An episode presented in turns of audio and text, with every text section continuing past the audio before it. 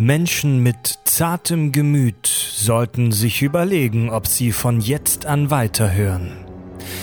In der heutigen 49. Kack- und Sachgeschichte sprechen wir über einen der fiesesten, gefährlichsten und albtraumhaftesten Schrecken, der durchs Weltall fliegt. Die Alien-Filmreihe. Wo kommen sie her? Wie sieht ihr Lebenszyklus aus? Ihre Biologie? Chemie, Säure, schlechte Prequels, Logiklöcher und viel, viel mehr. Ich bin Fred. Viel Spaß. Total banale Themen werden hier seziert. Scheißegal wie albern, hart analysiert. Darüber wird man in tausend Jahren noch berichten. Das sind die Kack- und Sachgeschichten.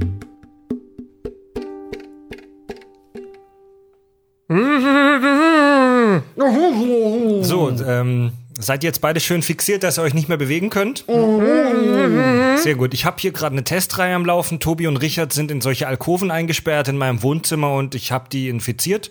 Äh, müsste jeden Moment, müsste die Überraschung aus den Bräuchen der beiden rauskommen. Oh, nee. War nur zu viel Bier. Kommt ein Alien auf die Erde? Herzlich willkommen zu den Kack- und Sachgeschichten. Herzlich willkommen, lieber Tobi. Hallo. Herzlich willkommen, lieber Richard. Grüezi wohl. Kommt ein Alien auf die Erde. Und, Und alle laufen! und alle laufen. Und unterwegs wird die Selbstzerstörung aktiviert. genau. Ja. Wir sprechen heute über eines der fiesesten Monster der Popkultur, der Filmgeschichte, dem du immer hinterher putzen musst, weil es einfach nur schleimig Schleim absondert den ganzen Tag. Sabbat. Ja, und ganz doll ungeeignet als Haustier auf jeden Fall.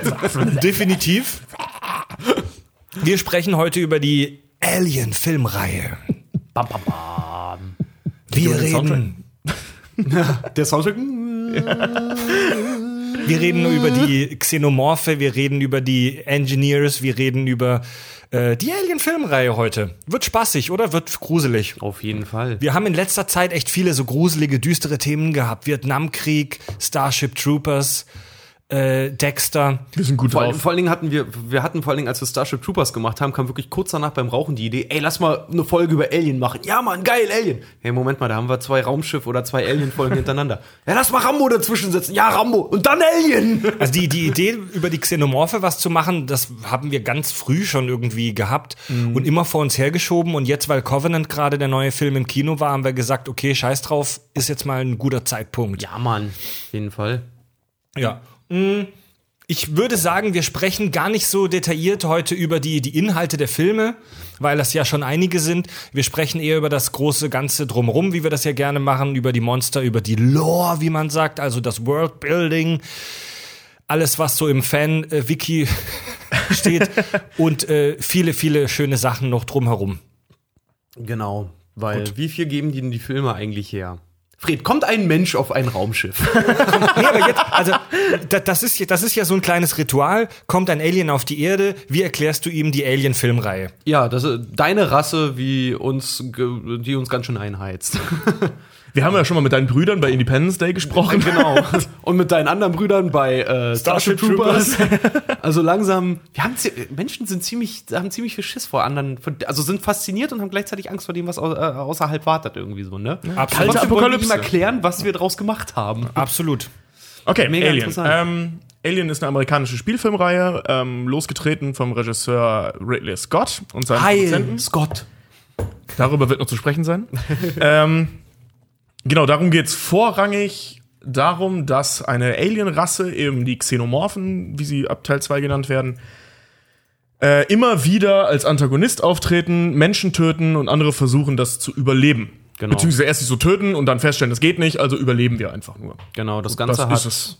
Wie viele Filme? Sieben oder acht Filme? Es hat Spawn? vier, es hat vier aufeinanderfolgende Filme, also es ist eine Quadrilogie. Genau, dann, Und dann zwei gibt's halt- Prequels. Zwei Moment, lass, Prequels. lass, lass mal kurz zusammenfassen. Alien, das unheimliche Wesen aus einer anderen Welt, der erste. Genau. Aliens, die Rückkehr. Genau. Alien 3. Genau. Beziehungsweise Alien hoch 3, wie es geschrieben wird. Ja, scheiß drauf. Alien, die. Wiedergeburt. Und Das dann war die eine Scheiße. Und dann die Prequels. Dann Prometheus, dann Alien Covenant. Ja.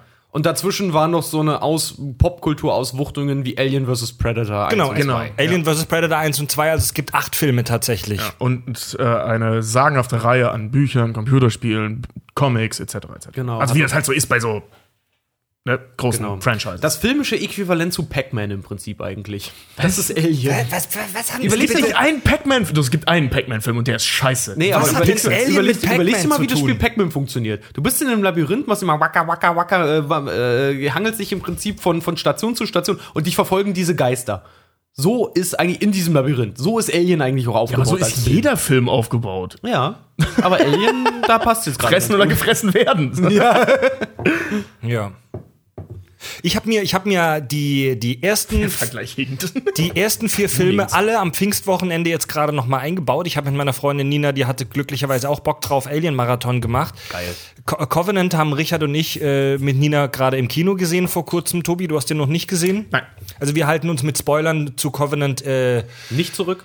Ah, müsst, müsst, müsst ihr nicht, weil ich habe noch ein Geheimnis. La, la, halt, ich, will, ich will, wie gesagt, nicht so die, ein, die äh, Handlung der einzelnen Filme besprechen, sonst sitzen wir echt morgen noch hier. Ähm, lass uns bei Covenant mit Spoilern ein bisschen zurückhalten. Ja, muss ich nur gucken, wegen, wegen der einen Theorie, die ich so habe zu dem, zu den Alien-Franchise. Ja, ich versuche Dann halten wir uns nicht zurück. Versuchen Nein, haltet doch, also meinetwegen braucht ihr nicht zurückhalten, weil ich müsst, möchte jetzt hier ein Geheimnis droppen. Ich finde Alien super kacke. Schon immer. Ich fand die schon immer doof. Also wir haben eine freie Stelle zu besetzen. äh, wer sich bitte bewerben möchte. das ist echt so. Ich finde einzelne Parts wirklich richtig cool. Ja. Also richtig cool sogar. Das haben wir gerade schon mal kurz gehabt. Gerade den Anfang vom ersten Teil, der super spannend ist, bis dann Xenomorph auftaucht. Xenomorph. Ähm, aber so insgesamt konnte ich mit diesem Franchise nie was anfangen. Ich musste mich immer quälen, die zu sehen. pass auf. Witzigerweise, es kommt noch härter. Mein Lieblings-Alien-Teil, den einzigen, den ich wirklich cool finde, richtig cool, von vorne bis hinten, ist die Wiedergeburt. Ich mag den mega gerne. Ich Nein. Den, ja. Die Und am Wiedergeburt- schlechtesten fand ich Alien 3. Aber ich glaube, Ja, da sind Alien einig. 3 ist so scheiße, aber die, die Wiedergeburt ist so. Ich finde den auch cool. Da fand muss ich mich super. auf, Ich find also den da so- stelle ich mich auf Tobis ich Seite. finde den so unsagbar, einfach so, den gibt's in meinem Filmuniversum nicht. Es ist halt- Alien 4, Alien 4, die Wiedergeburt mit diesem komischen Aus, äh, mit, die, mit diesem, mit diesem, oh Gott, wie, wie heißt denn dieses, das Neugeborene nochmal? Der Neugeborene. Ja, das ist das Newborn, Neugeborene, ja, das ist das Reborn. Warte, oh, Newborn. ja, Newborn, warte. ja, das, das, kurz also, bremsen, kurz bremsen. Lasst mal, wie wir das bei Dexter mit den verschiedenen Staffeln gemacht haben, jetzt ganz kurz. Diesmal gucke ich auf die Uhr.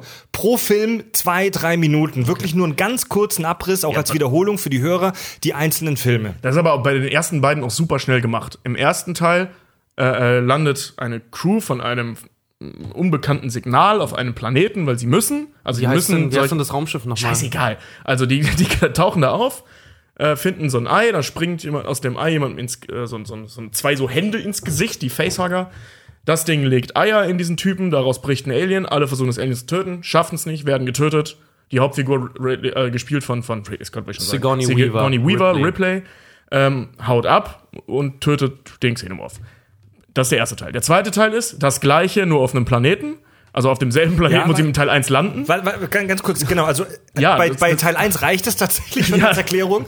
Bei Aliens, Was haben sie bei Teil 2 anders gemacht? Sie haben multipliziert. Ja, und die haben sind und die, ein Alien sind Aliens. Ja, genau, es sind mehrere Aliens, es gibt eine Alien-Königin und es gibt coole Exoskelette mit Flammenwerfern. Ja, Mann, es, genau, also bei Teil 2 äh, zieht Ripley mit einem Trupp Marines, die super harte Spackos sind, das also ist mega cool. äh, so, so Profisoldaten, so die Besten der Besten, die sich aber benehmen wie pubertäre, äh, halbstarke Zwölfjährige. Darf ich dir mal sagen, das ist bei den Alien-Filmen irgendwie gefühlt immer, Immer, so. ja. Ja. Immer so. Die schicken irgendwie gefühlt immer die größten Kartoffeln der Menschheit irgendwie ins Weltall, um dann da im Prinzip Absolut, niedergemetzelt zu werden. Bei Prometheus sehr schön zu sehen. Der geilste Geologe und Biologe der Welt, die sie da irgendwie auf so eine, so eine, so eine, so eine Gezeitenreise, äh, Gezeiten sage ich schon hier, ähm, Generationsreise im Prinzip schicken. Und der Biologe hat Schiss vor einer Leiche, aber ist vollkommen cool mit diesem einen komischen Wasserschlangenvieh, was ihm halt den Arm bricht. Ja. So.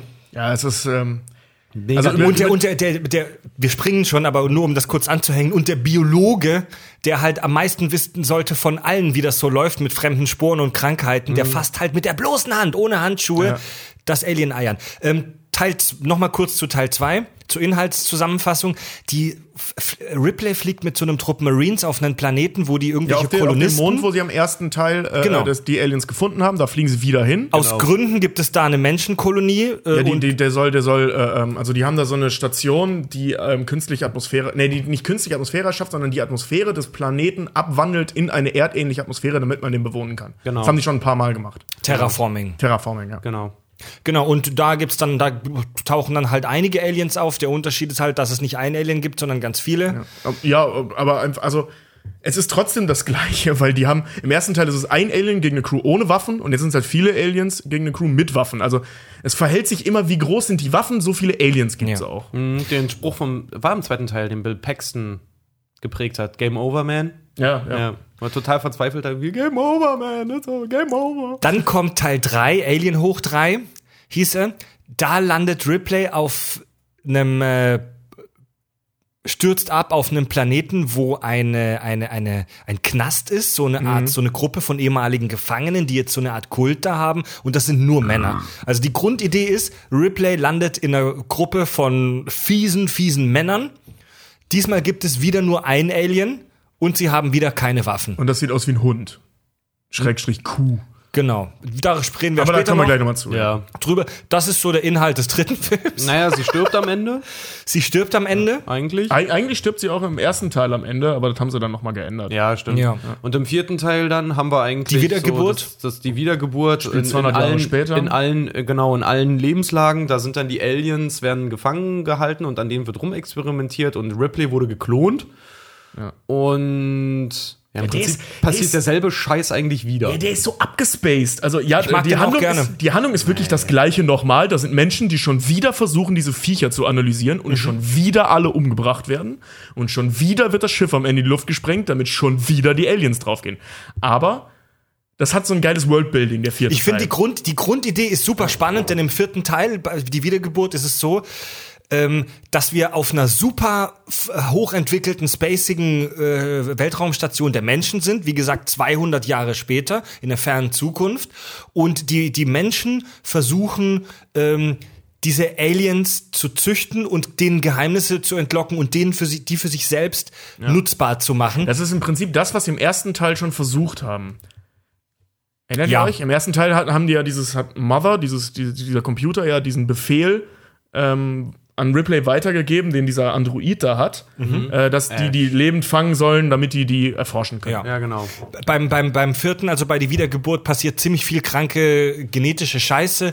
Ähm, Ripley, Ripley ist so eine, Art- Ripley hat irgendwie ein bisschen Alien-DNA in sich, weswegen sie super stark ist und ihr Blut ist auch le- leicht säurig. Ähm, am Ende wird dann aus Gründen, die ich nicht mehr weiß, so ein komischer Mensch, Alien-Hybrid. Ja, weil, weil, Geboren. Ähm, weil die Königin, die sie, also die hat ja am Ende von Teil 3 ist es, hat sie ja äh, äh, ein, Eine Königin in eine sich. Königin in sich. Ja. Und der Klon, den sie da erschaffen haben, der hat das auch. Das ist der Grund, warum sie Ja. die geklont haben. Die wollten diese Königin haben. Und das kla- klappt dann auch. Die operieren die raus, bevor die Ripley sprengt. Und ähm, die hat eben auch DNA, genau wie Ripley. Also die haben es ausgetauscht, diese DNA. Und dadurch hat die eine Gebärmutter. Und aus Ja. der Gebärmutter kommt dieser Newborn raus, so halb Mensch, halb Xenomorph. Oh, der super beschissen aussah, wie so, ein, Ja. wie so eine Skelett, wie so eine menschliche Skelettversion von den furchtbar, Aliens. dieses, dieses Weichei-Vieh einfach nur. Das sieht aus wie, wie Mr. Krabs aus der Pelle geholt. Ja, wirklich, der sieht wirklich richtig scheiße aus, ja. Ja, Mann. Aber der war cool. Nee. Der war voll ultra. Un unheimlich war der auf jeden Fall. Ich habe mich als Kind, ich hatte richtig Angst vor dem als Kind. Ja, das auf jeden Fall, aber trotzdem so, dass sich die Filme nochmal anzugucken, äh, angucken, so sage ich euch da, okay, der vierte ist echt von, von der gesamten Ja. Reihe ist wirklich der beschissenste Ich überhaupt. So. Also da ist sogar, da ist sogar die David Fincher-Verfehlung noch äh, akzeptabel. Vor allem, was ich so geil finde im, äh, im vierten Teil, ist diese Nummer, wo sie unter, wo das Schiff langsam unter Wasser läuft Mhm. an einer Stelle und man diese Xenomorphen so schwimmen sieht. Mhm. Das ist das erste Mal gefühlt, dass dieses Ding anatomisch Sinn ergibt. Ja. Weil das ist so an Land. Ich meine, es bewegt sich super cool und ist mega schnell und so, ne? Aber so wie, das, wie diese Xenomorphen mit diesem ewig langen Kopf gebaut sind, mit dem langen Schwanz, mit, der, mit, der, mit dieser Klinge hinten dran und so, ähm, und man sie schwimmen sieht, sieht man, äh, oder hab, bekommt man das Gefühl, die sind eigentlich so vom natürlichen Lebensraum her unter Wasser entstanden. Wir die reden, schwimmen so wir, geil. Wir reden ja gleich auch noch ausführlich über die Biologie der Xenomorphe. Im, um die Zusammenfassung kurz zu komplettieren, man ist dann auf die Idee gekommen, das äh, Alien-Franchise mit dem Predator-Franchise zusammenzuwerfen. Daraus entstanden Das zwei. basiert auf einem Computerspiel. das basiert auf einem Ja, Computerspiel. genau, echt? und auf, auf einem Comic auch. Also es war ein Computerspiel, äh, ein relativ altes, ich glaube sogar ein Super Nintendo-Spiel oder so. Es war mega alt. Äh, und das, da, es gab ja früher auf Super Nintendo super viele von diesen Mashup-Spielen. Godzilla gegen Terminator und, und sowas. Totaler Schwachsinn. LJ Robocop LJ gegen Terminator. Oder Robocop gegen Terminator, ja. Und Godzilla LJN gegen hat, LJN hat so. früher immer diese ganzen, äh, gerade für, für Nintendo und für Super Nintendo und sowas, hat immer diese, diese ganzen Ja. Film-Franchises. Die hatten die Rechte für alle möglichen Film-Franchises Mhm. und haben daraus immer unfassbar schlechte Spiele immer rausgekloppt. Meistens unter anderem, halt, Ja. unter anderem halt auch Alien vs. Predator auf der Grundlage von Predator 2. Ja. Ja, genau, daraus entstanden zwei Filme, Alien vs. Predator 1 äh, und 2, da muss man nicht viel dazu sagen, die sind scheiße. Und äh, der, der, erste, der, der erste, wenn, wenn man Bock hat, einfach nur diese Aliens zu sehen, macht der erste schon Spaß. Aber äh, die, die, die, also aus diesen Filmen zieht man kein Wissen. Ja, das, das ist einfach so, den, den, den, den guckst du dir an, wenn du halt als pubertärender 13-Jähriger Ja, einfach genau. mal sehen möchtest, wie sich die Oberaliens aus der Filmwelt Ja. gegenseitig auf die Fresse Also der, hauen. der, so. der erste macht durchaus Spaß, der zweite ist einfach überflüssig. Im zweiten gibt es sogar noch einen Klon aus Alien und äh, äh, Predator. Also am Ende von Teil 1 sieht man das ja, dass, dass ein Predator infiziert wurde und dann springt da noch so ein Vieh aus Genau. der Brust von dem Predator. Und das ist so der Antagonist im zweiten Teil, so ein super beschissen aussehender Mix aus Xenomorph und Predator. ja, hab ich, ich habe den zweiten Alien vs. Predator tatsächlich nie gesehen. Hast du nicht verpasst. Da, da, äh, also im ersten ist es so, dass, dass äh, die Menschen eine unterirdische Pyramide irgendwo finden auf der Erde, wo diese Predator und die Aliens sich gegenseitig gefetzt haben und die stehen dann wieder auf und bekämpfen sich. Muss man dazu aber sagen, die sind nicht kanonisch, weil laut äh, Alien vs. Predator haben die Pred Predator die Alien erschaffen, um mit denen im Prinzip zu trainieren. Genau, ja. Das, Ja. ist so ein, das ist so ein Wettkampf. Ja. Genau, wer, Und wer das im, ist- im, im Prinzip eigentlich, weil, die, weil die Kultur der Predator eigentlich wie das alte Sparta ist und so, wer ist der Genau. größte Ficker, wer kann die, die meisten Aliens Und das ist nicht kanonisch. Nee. Ja. Sieht man übrigens, äh, aber in der Predator-Welt scheint das äh, recht kanonisch zu sein, weil in Mhm. Predators von, von ähm, In Predator 2 Äh, sieht man es auch schon mit Danny Glover am Ende. auf Stimmt, dem stimmt, da sieht man's auch man, schon, Da sieht ja. man einen Xenomorphen äh, Totenschädel da. Und, und bei, bei, Ich bei habe Dings gelesen- auch, da, sieht, da sind, sind die auf diesem Planeten, auf diesem Predator-Planeten. Ja. Ähm, äh, von, Mensch, Robert Rodriguez, danke. Der, der hat den damals produziert in Predators von 2000, pff, schieß mich tot, 11 oder so. Da sind die auf einem Planeten, wo die Predator alle jagen und da sieht man eben auch überall tote Xenomorphen. Ich habe ich hab gelesen, dass das einfach ein Easter Egg war von dem Regisseur, weil der Xenomorphe cool fand Mhm. und dass das der, die, die Initialidee war, dass man aufgrund dieses Easter Eggs dann überhaupt erst angefangen hat, die beiden Franchises zusammenzuwerfen. Ja, das kann ja sein. Ja. Aber wie gesagt, Kann dieses Computerspiel gab es trotzdem vorher. Ja. es ist auf jeden Fall eine äh, Spinnerei Hollywoods einfach. Ja, so. um das in nichts einem- Wie Freddy vs. Jason und so. Ja, genau. Ich wollte gerade sagen, das war eine Zeit lang so, Anfang 2000er war das ja plötzlich mega cool, plötzlich die ganzen Kultfiguren aus irgendwelchen Horrorfilmen gegeneinander Freddy vs. Jason war auch so scheiße. Um das in einem Satz nochmal dann äh, zu beenden, bei Alien vs. Predator 2 land, stürzt ein Predator-Raumschiff auf der Erde ab und deswegen werden auch die Xenomorphe, die, im, die da im, äh, im Laderaum waren, freigelassen. Die, die sind so im Kofferraum, ey. Die waren, genau, die hatten Xenomorph im Kofferraum. Wie man das halt so hat. Ja. Dann kam. Warndreieck, Warnweste, Xenomorph. Dann kam das erste Prequel Prometheus. Da landet mh, eine Crew aus Menschen äh, auf einem fernen Planeten, findet dort die Überreste eines äh, Raumschiffs, in dem äh, ja die Ingenieure, auf die wir noch zu sprechen kommen, sitzen. Und helft mir mal hier gerade bei der Zusammenfassung, nein, die die Affen. sind, die sind Prometheus mit bin ich raus. Also ich hab den die nie zu Ende eigentlich, geguckt. begeben die sich eigentlich äh, mit einem Nee, das war kein Generationen-Raumschiff. Die haben sich eingefroren. Schön. Ja, okay, gut. Aber mit so einem Raumschiff begeben die, begeben die sich eigentlich auf die Suche nach, ähm, Nach den Ursprüngen der nach Menschheit. den Genau, Ursprüngen ja. der Menschheit, ganz genau. Finanziert von so einer, von so einer, von so einem riesen geilen, reichen Typen, irgendwie im Jahr Wayland. 2100, schlag mich tot, ne? Ja, Wayland, einer der Begründer der Firma, wo die ganzen Genau. anderen Teile drauf basieren. Und äh, dabei kommen sie auf einen Planeten, wo auf dem sie dann äh, von diesen aufgrund eines Signals der Ingenieure, auf die wir noch zu sprechen kommen, die ja den Grundstein gelegt haben für die Aliens oder für die Xenomorphen, ähm, genau finden dort im Prinzip einen Tempel oder sowas Ähnliches und und und wollen eigentlich nur Raumschiff, diese, ein Raumschiff genau und wollen wollen eigentlich nur diese diese ähm, na, diese Ingenieure eigentlich untersuchen und finden dabei dann tatsächlich zufällig diese Alien-Eier und werden dann da halt auch infiziert und äh, haben aber mehr eigentlich mit den mit der Infektion dieses schwarzen Schleims, den es da irgendwie gibt, der so als biologische Waffe von den äh, In- Ingenieuren entwickelt wurde. Also Ingenieuren dieses Planeten, diese Rasse nennen sie einfach Ingenieure. Ähm, haben mehr mit den Auswirkungen dieser heftigen, fast schon parasitären Reaktion auf den Körper zu kämpfen, als tatsächlich mit einem eigentlichen Xenomorphen. Ja, ähm, genau. können. Also die, Also die am treffen da auf dann, ne? diese Superrasse der Ingenieure, die alles irgendwie geschaffen haben, auch uns, die Menschen. Und im allerneuesten Teil Covenant, der gerade im Kino läuft, jetzt äh, müssen wir ein bisschen aufpassen. Wie gesagt, wir werden an Spoilern nicht vorbeikommen, aber wir wollen es jetzt auch nicht zu hart übertreiben. Da gibt es ein, ein Raumschiff mit Kolonisten, die einen fremden Planeten ansteuern und auf dem Weg dorthin werden sie dann aber durch einen Unfall aus ihrem Hyperschlaf aufgeweckt und finden dann aber durch Zufall eben einen Planeten ganz in der Nähe, von dem es einen Notruf gibt. Und Ja, der, der, der zufällig besser geeignet ist als den, den sie jahrzehntelang sich als Erde, als Erde 2 ausgesucht haben. und mega landen, geil. landen dann auf diesem Planeten und da gibt's dann halt eine Menge Stress. Mehr muss man dazu jetzt auch nicht großartig sagen. Das ist doch das Ding, was im Moment, äh, also ich habe den Film nicht gesehen, wie gesagt. Shame on me. Ähm, aber das ist auch das Ding, was gerade so fantheoretisch gehandelt wird als eventueller Heimatplanet der Xenomorphen, oder? Nein. Nein. Nee, Ist das aber. nicht das? Weil ich nee. habe das irgendwo gelesen und ich dachte, Nee, hey, in da, welchem Film da war wird, das denn? Da wird der Ursprung der Xenomorphen eigentlich noch eindeutiger geklärt eigentlich. Okay. Weil, weil das hatte ich nämlich irgendwo gelesen unter Herkunft, ähm, dass, die, äh, dass man einen Planeten gesehen hat, wo die alle sind und man da einfach nicht draufkommt, weil die sich direkt wehren. Und ich dachte, hey, in welchem Film soll das denn bitte gewesen sein? Nee, und die- dann die- dachte ich halt im weil ich den noch nicht gesehen habe. Die, die Alien, äh, Prometheus endet damit, dass, dass ähm, es gibt zwei Überlebende dann von der Crew, Mhm. und zwar Dr. Elizabeth Shaw und den Androiden ähm, David. David, genau, gespielt Mhm. von Michael Fassbender. Und der Film endet damit, dass die im Prinzip von mit dem Raumschiff der, der ähm, Ingenieure im Prinzip auf deren Heimatplanet fliegen, um rauszufinden, äh, um mehr über die halt einfach rauszufinden. Und Alien Covenant knüpft genau da wieder an, was im Prinzip passiert ist bis zu der Handlung, die im Film passiert.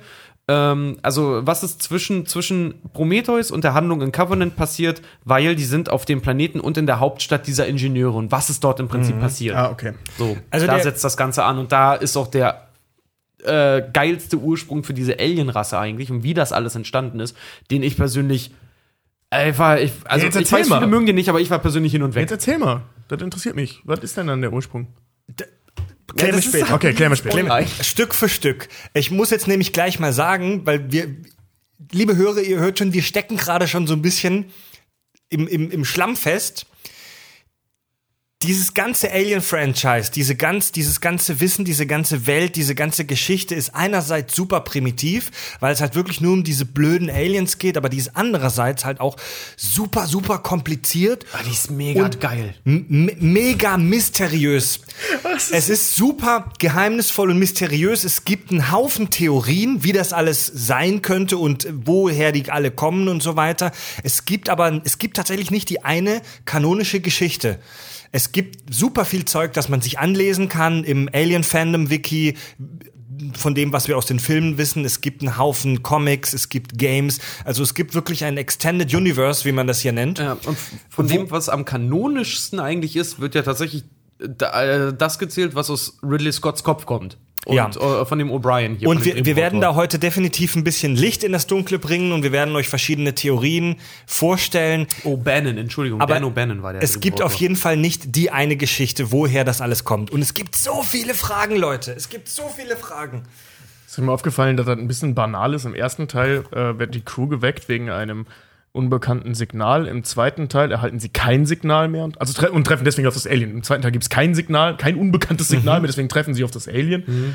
Und äh, in Prometheus gibt es ein Sig äh, Signal, was sie dann verfolgen. Und in Covenant gibt es auch ein unbekanntes, äh, Ja. wird die Crew geweckt wegen eines unbekannten Das Signals, hat- das, sie dann verfolgen. Das hat, das hat immer auch äh, einen gewissen, gewissen Grund, weil äh, bis zum bestimmten Grad ähm, ähm, brauchen, können die Aliens sich nämlich nicht selber reproduzieren, sondern brauchen Wirte. ja, ja, schon klar, aber ich meine, ähm, Und deswegen gibt es immer diese unbekannten Signale, weil wir Menschen wohl die perfekten Eier Ja, für aber die, die sind, ja. Aber das, das Signal im ersten Teil ist ja höchstwahrscheinlich von dem Ingenieur geschickt worden.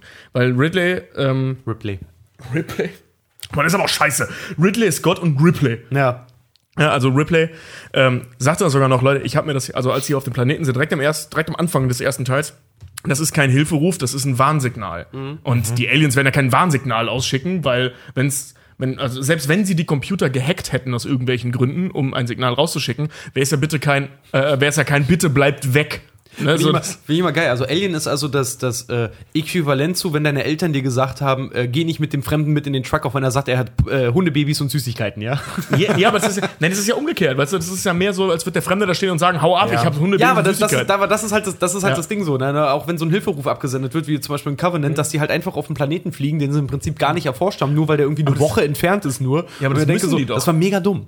Also ich weiß, in Alien 1 wird gesagt, äh, ähm, die müssen jedem äh, ähm, Hilferuf nachkommen. Das ist irgend so ein Gesetz Genau. da in dieser, Ja, genau. dieser Raumschiff-Logik, die sie da haben. Nee, äh, pass, ähm, da steigen wir jetzt tatsächlich dann schon in dieses Worldbuilding ein. In, es gibt in der Welt von Alien gibt es eine, ein Unternehmen, das heißt Wayland Corporation. Das ist eine riesengroße, doch, Wayland, Tobi, Tobi schüttelt gerade den Kopf, doch. Ja, ich hab's gerade nicht mehr im Kopf. Die heißt Wayland und noch was. Das sind zwei Namen. Wayland. Okay, ja, guck mal. Industries and Alien Inc.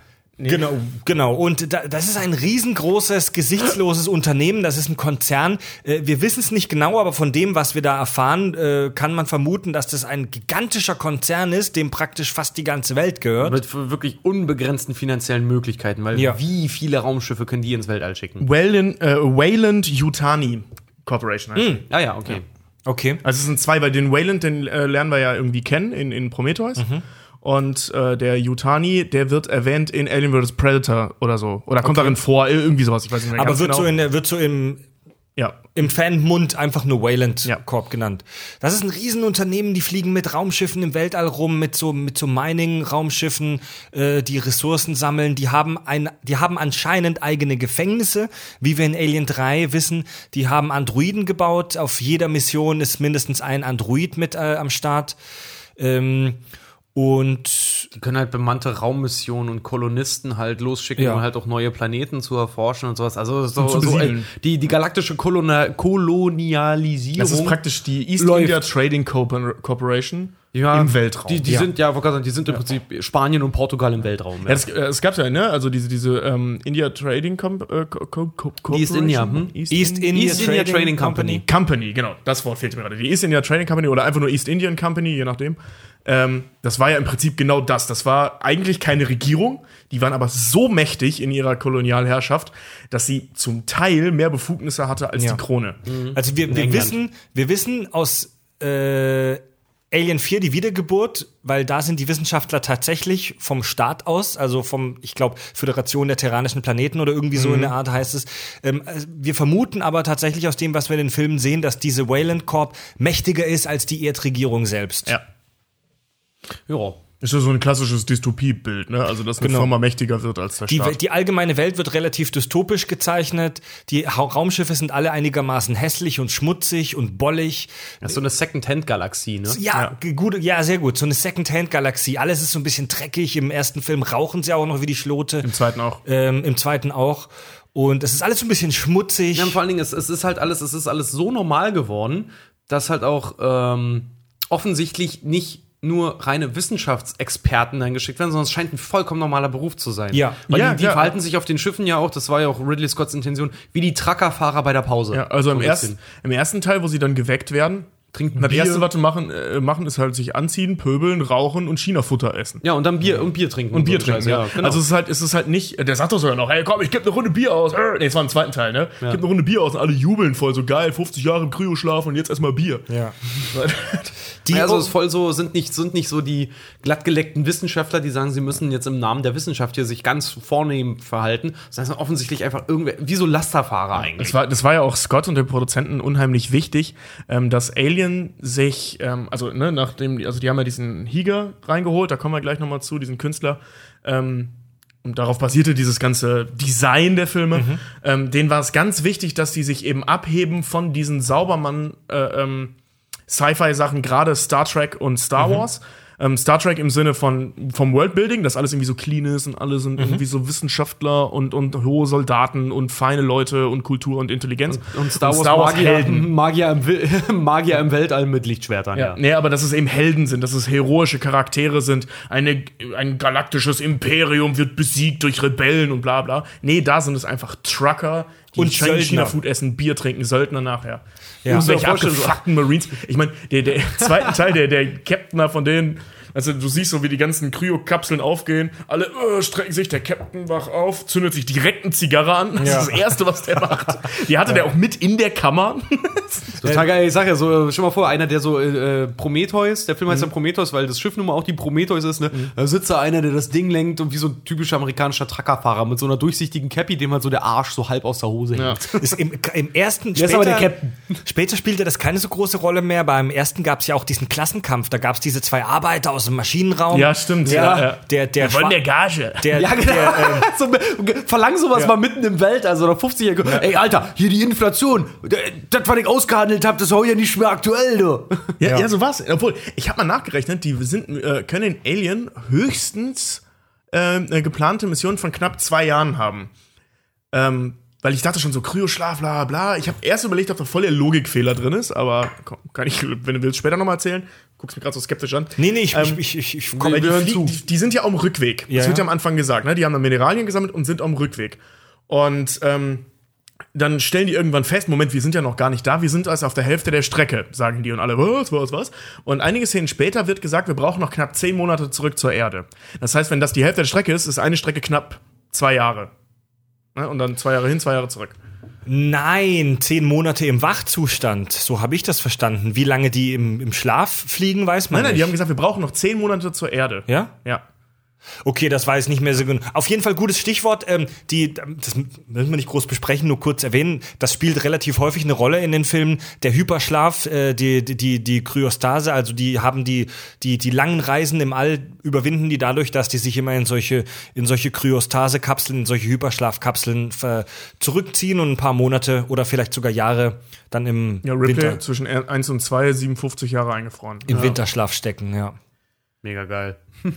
Da, da habe ich nämlich überlegt, jetzt stell mal vor, du, ähm, also das war dieser Logikfehler, den ich glaubte, entdeckt zu haben, bis die halt eben sagten, nee, wir sind noch zehn Monate, wir brauchen noch zehn Monate, also dass der Zeitraum überschaubar ist.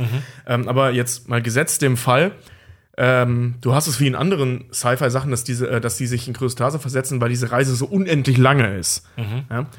Ähm, sondern gehst du als Firma dahin, sagst, Leute, wir brauchen, was sagen die, 20.000 Tonnen Mineralien, fliegt mal los, 50 Jahre hin, zwei Jahre sammeln, 50 Jahre zurück. Wir sehen uns in 102 Jahren.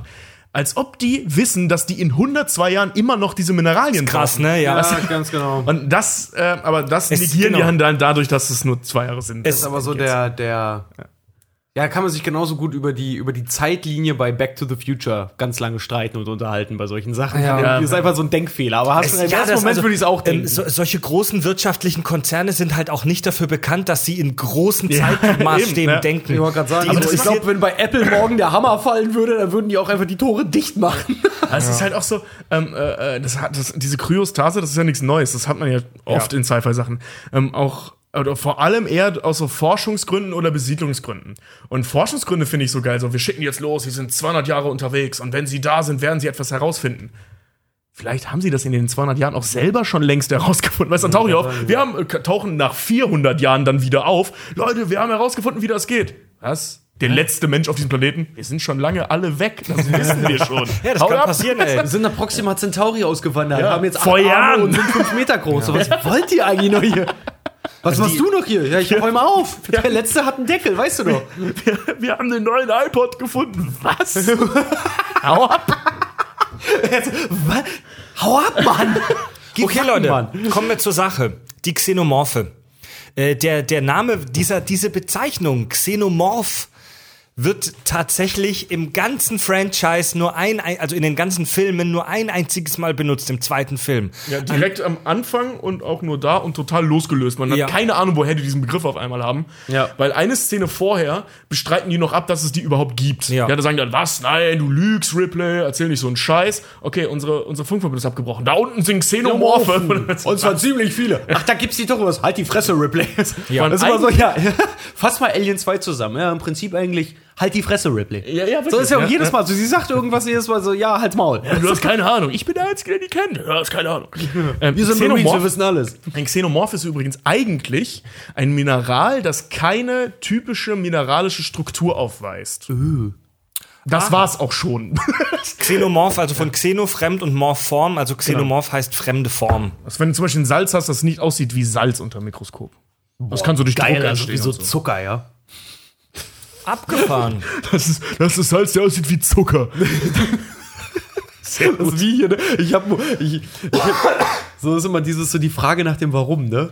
Ich habe jetzt zehn Jahre lang geforscht. Ich habe endlich einen Roboter gebaut, der unentwegt schreien kann. Ah! ja, aber warum? Warum nicht? Grundlagenforschung. Grundlagenforschung, ja. Das ist genau wie so, ja, ein Roboter, der Schach spielen kann, sowas hat es schon ewig um 3000 Jahre hintereinander gegeben. Ja, aber ein Roboter, der beim Schach betrügt. Obwohl, das ist immer eine heftige Nummer. Wenn, wenn so Zurück schafft, zum Thema, ihr Schleimscheißer. ja, du blätterst doch hier in deinen Unterlagen. Ja, Wir- wir- Das ist hier gerade die Umbaupause, wenn du Ich so wollte gerade sagen, wir müssen das irgendwie überbrücken. Mein Penis hängt Ich mach's- raus. Leute, zum mein Thema. Penis hängt raus, ja. Ich, ich mache seit, ich mach seit kurzem tatsächlich jetzt auch handschriftliche Notizen, weil ich gerade super viel in der S1 in Hamburg recherchiere. Ich hasse es, Alter, das ist super ungeordnet. Also das ist nicht so, dass, dass der in der S1 sitzt und sich Sachen im Internet durchliest, sondern Leute befragt. In der S1. In der S1. Deswegen, äh, genau, ich recherchiere in der S1. Genau, also wenn ihr eine Anzeige laufen habt gegen den komischen Lockenkopf aus der S1 in Hamburg, das ist Fred. Bitte fallen lassen. Jetzt kommen wir ja mal wirklich zu den Viechers, ne? Entschuldige, aber das ist so, ein geiles, so eine geile Vorstellung, dass sich, dass sich jemand angezeigt hat, weil, weil Schnitt, wir sehen Fred. Alter, was hältst du von Aliens? Nein, jetzt erzähl doch mal, wo glaubst du, kommen Aliens her? Komm dir, lass dich gar nicht stören von dem Diktiergerät. Ist doch cool, wenn ich mitschreibe, oder? Heute nuschelst du ein bisschen, Richard. Ja, ich weiß. Äh, Xenomorph, Leute. Die fiesen, fiesen, fiesen Xenomorphe aus den Filmen.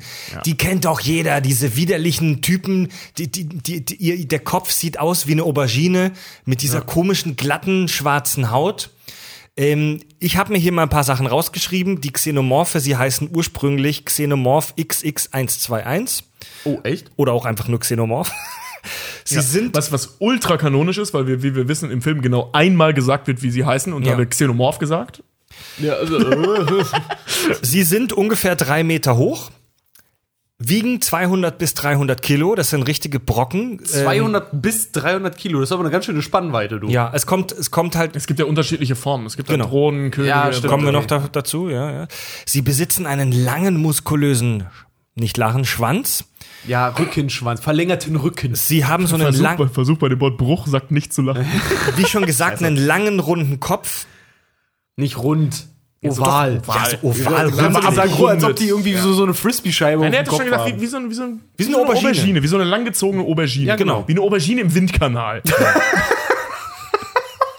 Sie haben, und das ist ultra fies, neben dem eigentlichen Kiefer, der ja schon super gefährlich ist, noch einen zweiten kleinen Kiefer, der im Mund steckt und der so hervorschießen kann. Da, da habe ich, da hab ich was zur Anatomie gelesen. Ähm, da hat irgendwer sich ausgedacht, ich weiß nicht, ob er sich das ausgedacht hat oder sie, äh, wahrscheinlich er, es war irgendeine so eine Fanseite, das, ähm, dass dieses Ding, ähm, also kein Kiefer ist, sondern äh, so ein bezahnter Muskelfortsatz, Genau. der immer unter Spannung steht und dessen Spannung er lösen kann. Genau. Also der schießt sie nicht raus, sondern der löst die Spannung und das Ding steht eigentlich immer raus. Genau, und dann fightet, knackt er nämlich raus. Wisst ihr, woher es kommt?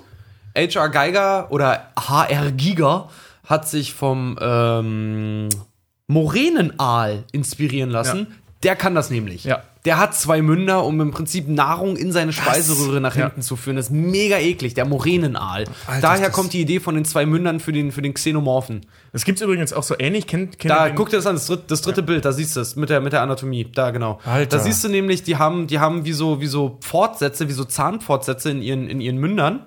Ja. Und damit können sie halt, wenn sie was nicht komplett beißen können, können sie mit dem zweiten Mund es sich noch mehr quasi in den Rachen reinziehen. Ja. Der Moränenaal. Also gibt's bei uns auf der Welt auch wirklich. Es gibt Tiere mit zwei abartig ekelhaften Mündern. Das Auch, ist ja- diese, auch dieser ausfahrbare Mund, ähm, es gibt ja auch bei, bei diesem, ähm, äh, wie heißt der, dieser Kobold-Hai. ja, genau. Äh, Google das mal, da siehst du das. Kenn ich, ja, kennt man, Ja, diesen Kobold-Hai. Der hat das auch, der kann, der kann das Ding auch so ausfahren, den Mund, falls er nicht rankommt. Und das, Ja. das erinnert auch sehr daran von der Mechanik her. Mega eklig. Mega eklig. Äh, die Xenomorphe sind super resistent.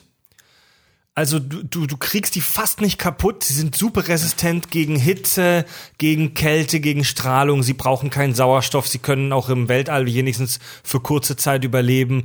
Äh, die, es sind absolute Kampfmaschinen. Also es wird gesagt im ersten Teil, das sind Lebensformen auf Siliziumbasis.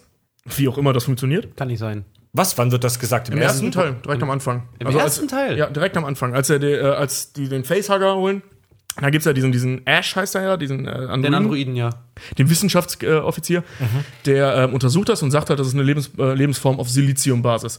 Und ähm, daher kommt vermutlich auch der Name Xenomorph, habe ich mir jetzt so überlegt, weil ähm, Silizium, korrigiert mich, aber Silizium ist ein Mineral, oder? Ja, aber, ja, aber das ja, Ding ist aber- halt, ja, genau, ja, aber, Von seiner ja. Biologie her müsste eigentlich auf Fluoridbasis laufen. Ja, ist komm, da kommen wir noch dazu. Aber es ist auf Siliziumbasis, zumindest der Facehugger und deswegen vermutlich auch der Xenomorph.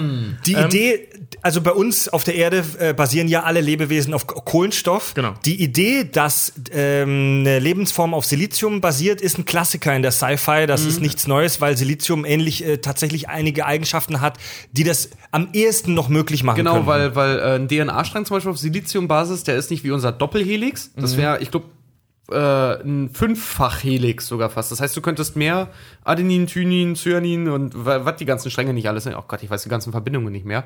Ähm, aber könntest du anstatt zweifach 24, äh, 25, 24-fach irgendwie mit das ist aber nur eine super super theoretische Idee. ja, das ist mega theoretisch, Alter. Wer das, wer das nachweisen kann, ich glaube, der kriegt für zehn Jahre in Folge den Nobelpreis. Und ähm, was, was er dann halt noch, ich mache jetzt einfach so nahtlos weiter, ich kommentiere. Ja, mach weiter, alles weil Ich kann ich nicht, davon habe ich keine Ahnung.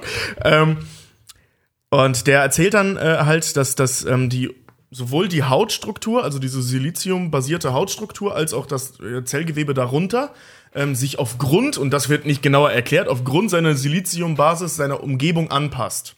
Und du hast ja, ähm, da, da kommst du jetzt wahrscheinlich noch zu, deren Anpassung über den Wirt. Das kommt dann noch hinzu, diese genetische Anpassung, die sie noch über das Heranwachsen im Wirt halt haben, ähm, sind die ebenso widerstandsfähig. Das heißt, ähm, in der Ursprungsform, die es so wahrscheinlich gar nicht gibt, weil es ja einen Wirt geben muss, ähm, sind die schon aufgrund ihrer chemischen Basis unheimlich widerstandsfähig. super spacig. Ja, voll die geile Idee auch. Das Ding ist auch, der Xenomorph hat ja auch einen unglaublich rasanten, wirklich rasanten Metabolismus.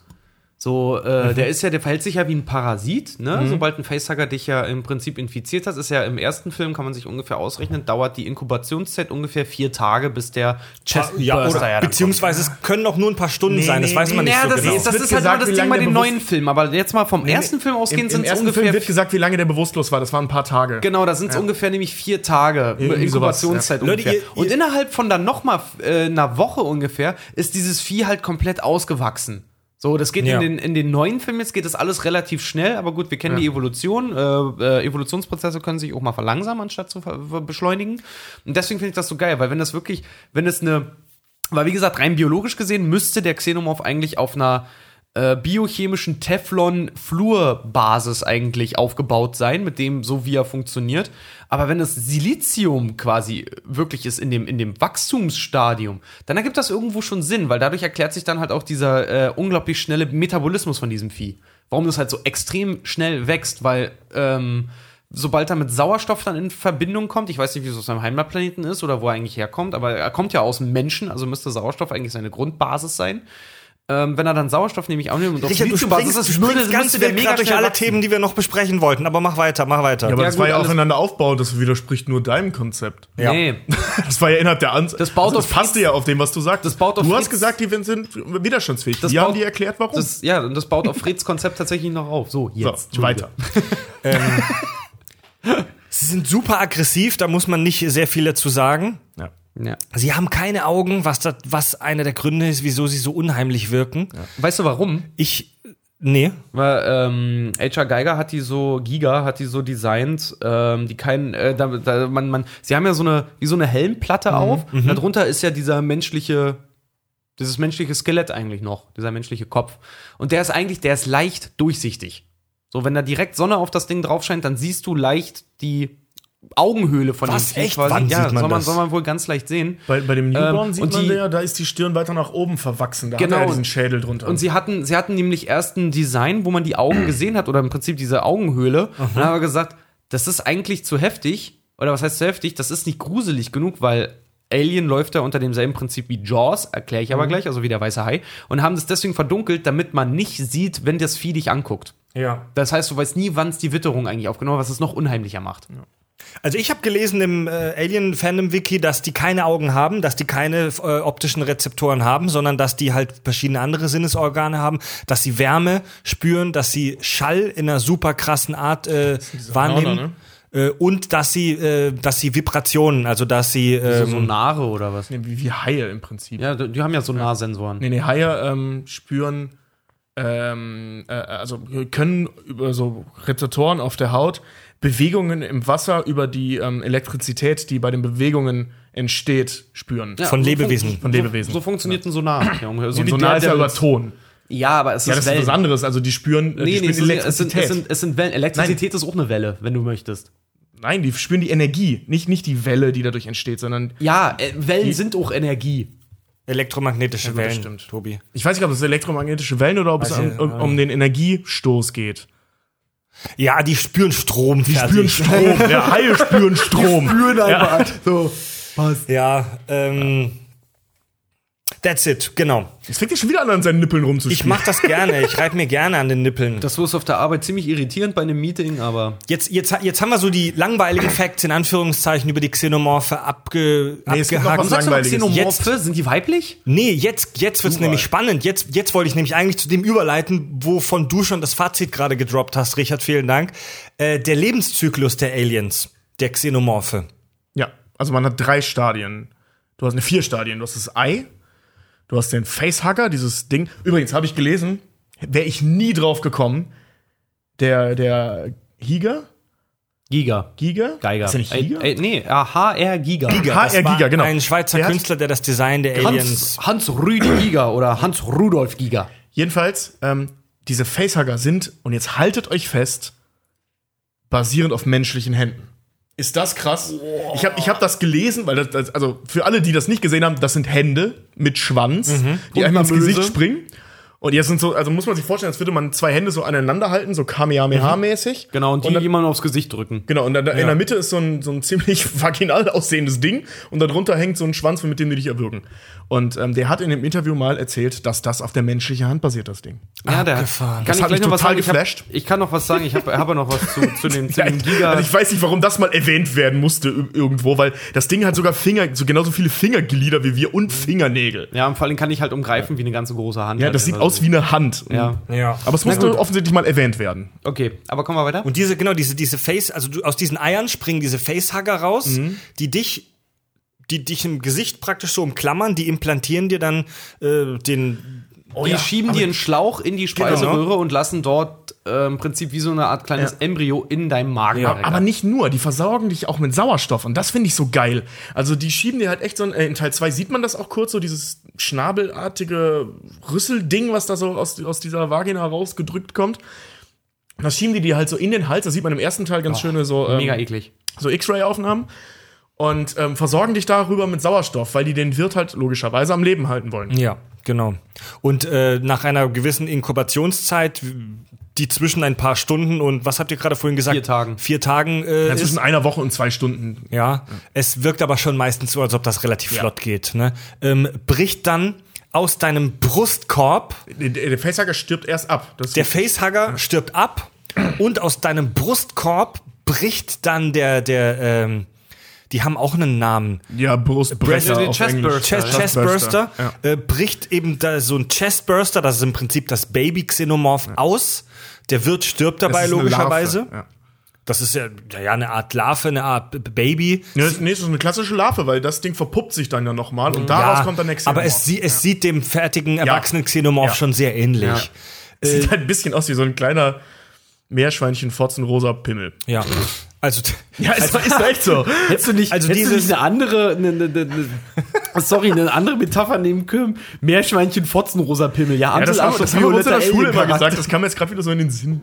Und ähm, dann au- auch wieder nur eine wirklich sehr kurze Zeit später hat sich dieser Chestburster, dieses Baby-Xenomorph, dann in ein ausgewachsenes Xenomorph ähm, entwickelt. Und wenn ihr so ein Vieh auf dem Raumschiff habt, solltet ihr dringend ähm, Das Raumschiff verlassen. den Kammerjäger rufen. Vor allen Dingen, ja.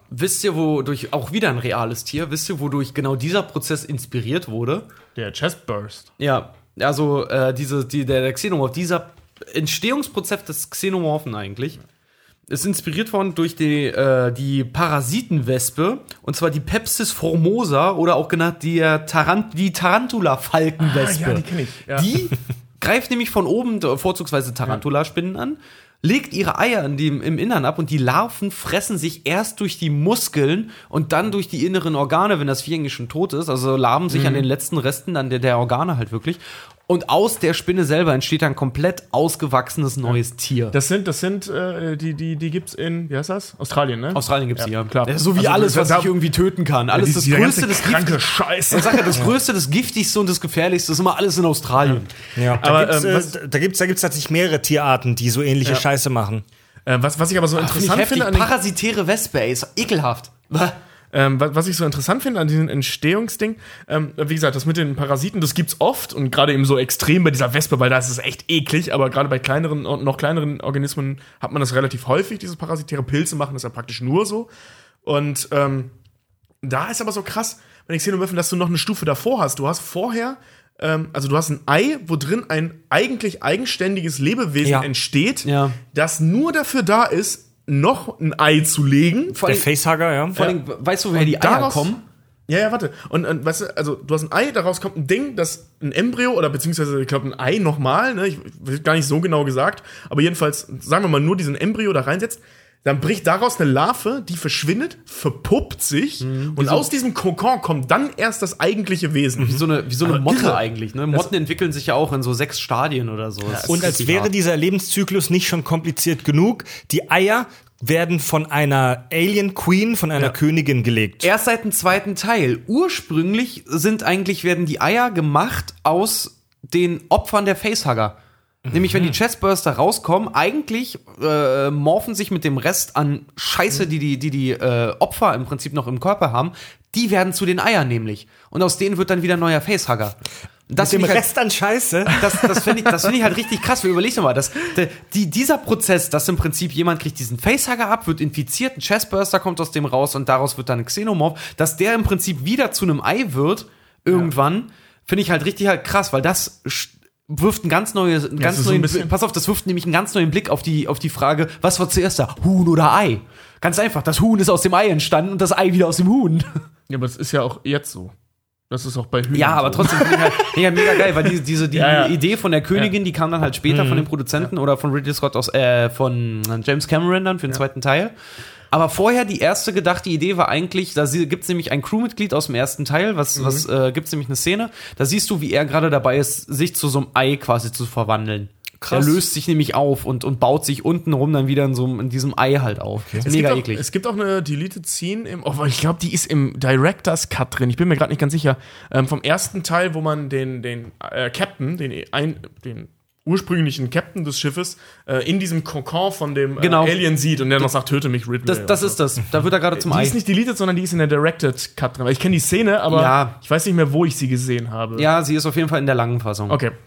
Die ist übrigens kürzer. Die ist eine Minute kürzer, die Director's Cut. Die kommt einem nur viel länger vor. Ja, weil der Film vorher schon so mega Ja, lang ist. und sie war echt, also das, äh, ich glaube, das Original ist 1,49 und das Ding ist halt 48 oder so. Also genau eine Minute kürzer. Wir sind jetzt auch gerade hier bei Bescheuert. 55 Minuten Aufnahmezeit. Das ist wahrscheinlich jetzt im Original da ein bisschen kürzer, wenn wir es dann geschnitten haben, aber bei 55 Minuten Aufnahmezeit ungefähr. Jetzt ungefähr, wer den Film jetzt in der Original-Kinoversion sieht, jetzt ungefähr passiert langsam was. Ja, stimmt.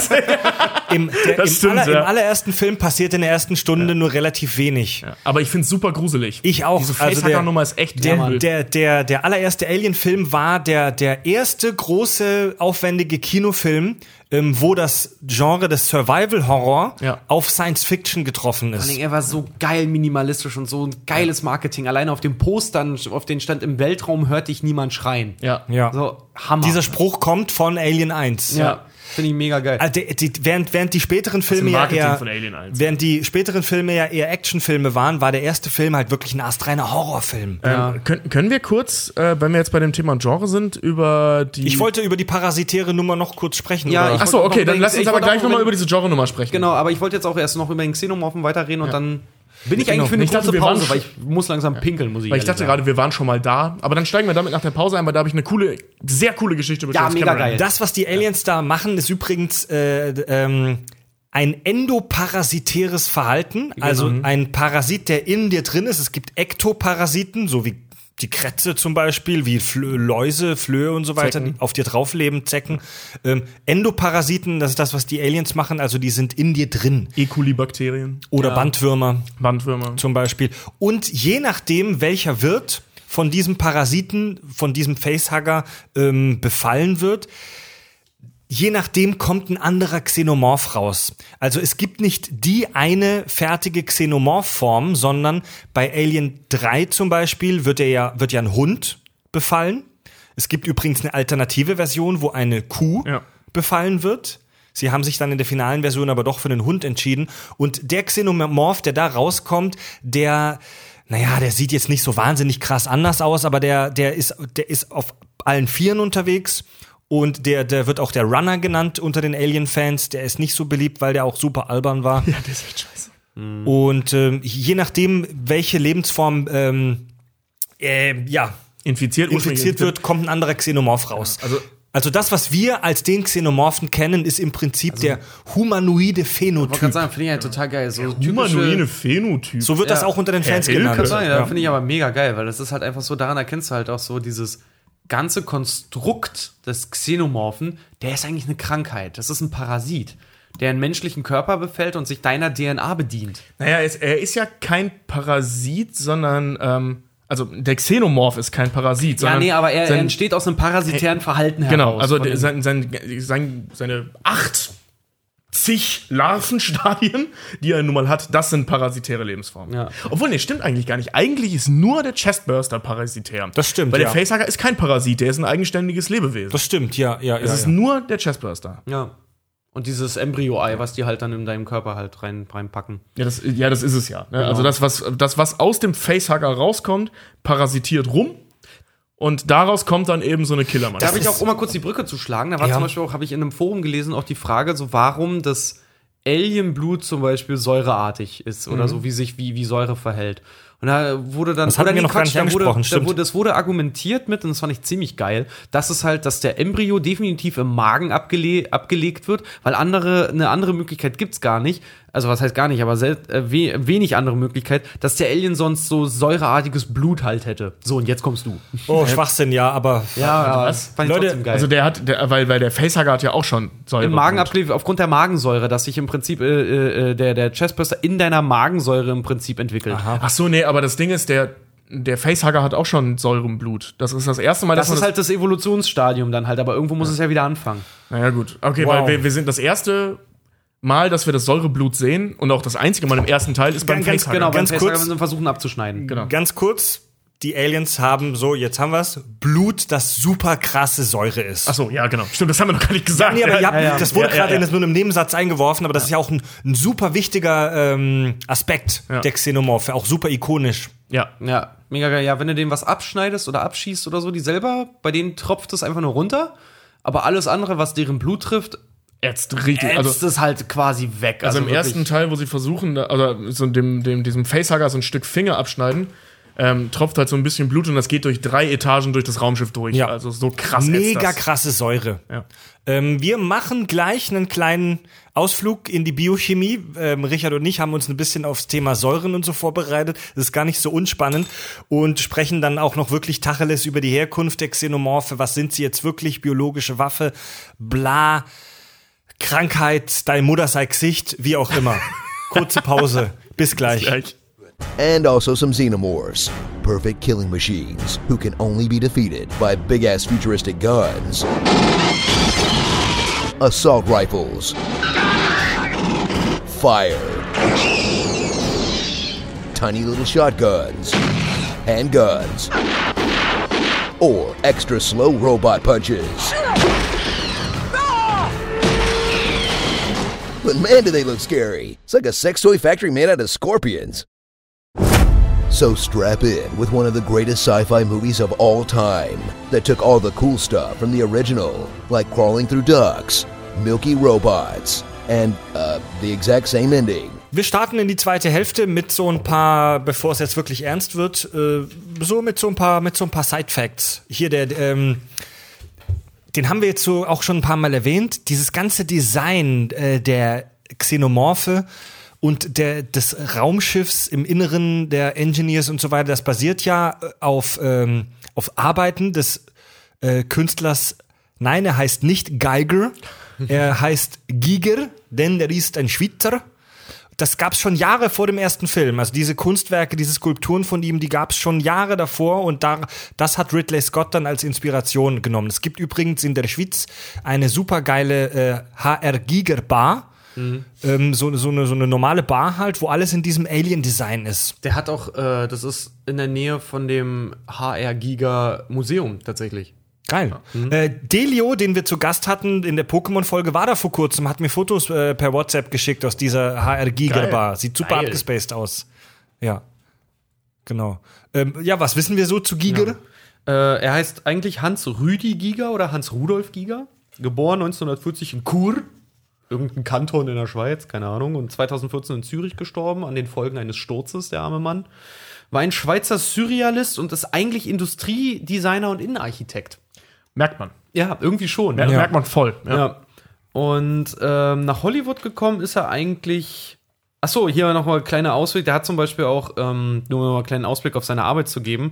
Wer ein Korn-Fan ist, der hat den Mikrofonständer, diesen ziemlich geilen, von Jonathan Davis Nein. designt. Nein. Ja. Und er hat, ein, hat ein, ähm, er hat äh, Bühnenoutfits und, und ähm, ähm, Live-Performance-Dekoration von Marilyn Manson gemacht und sowas. Die waren, äh, sau viele Rockmusiker waren halt bei ihm. Die haben sich alle von seiner, von seinem Design, von dem, was er gemacht hat, so mega inspirieren lassen. Aber alles, was der macht, sieht so ein bisschen aus, als hätte das ein Xenomorph ausgekackt, oder? Mhm.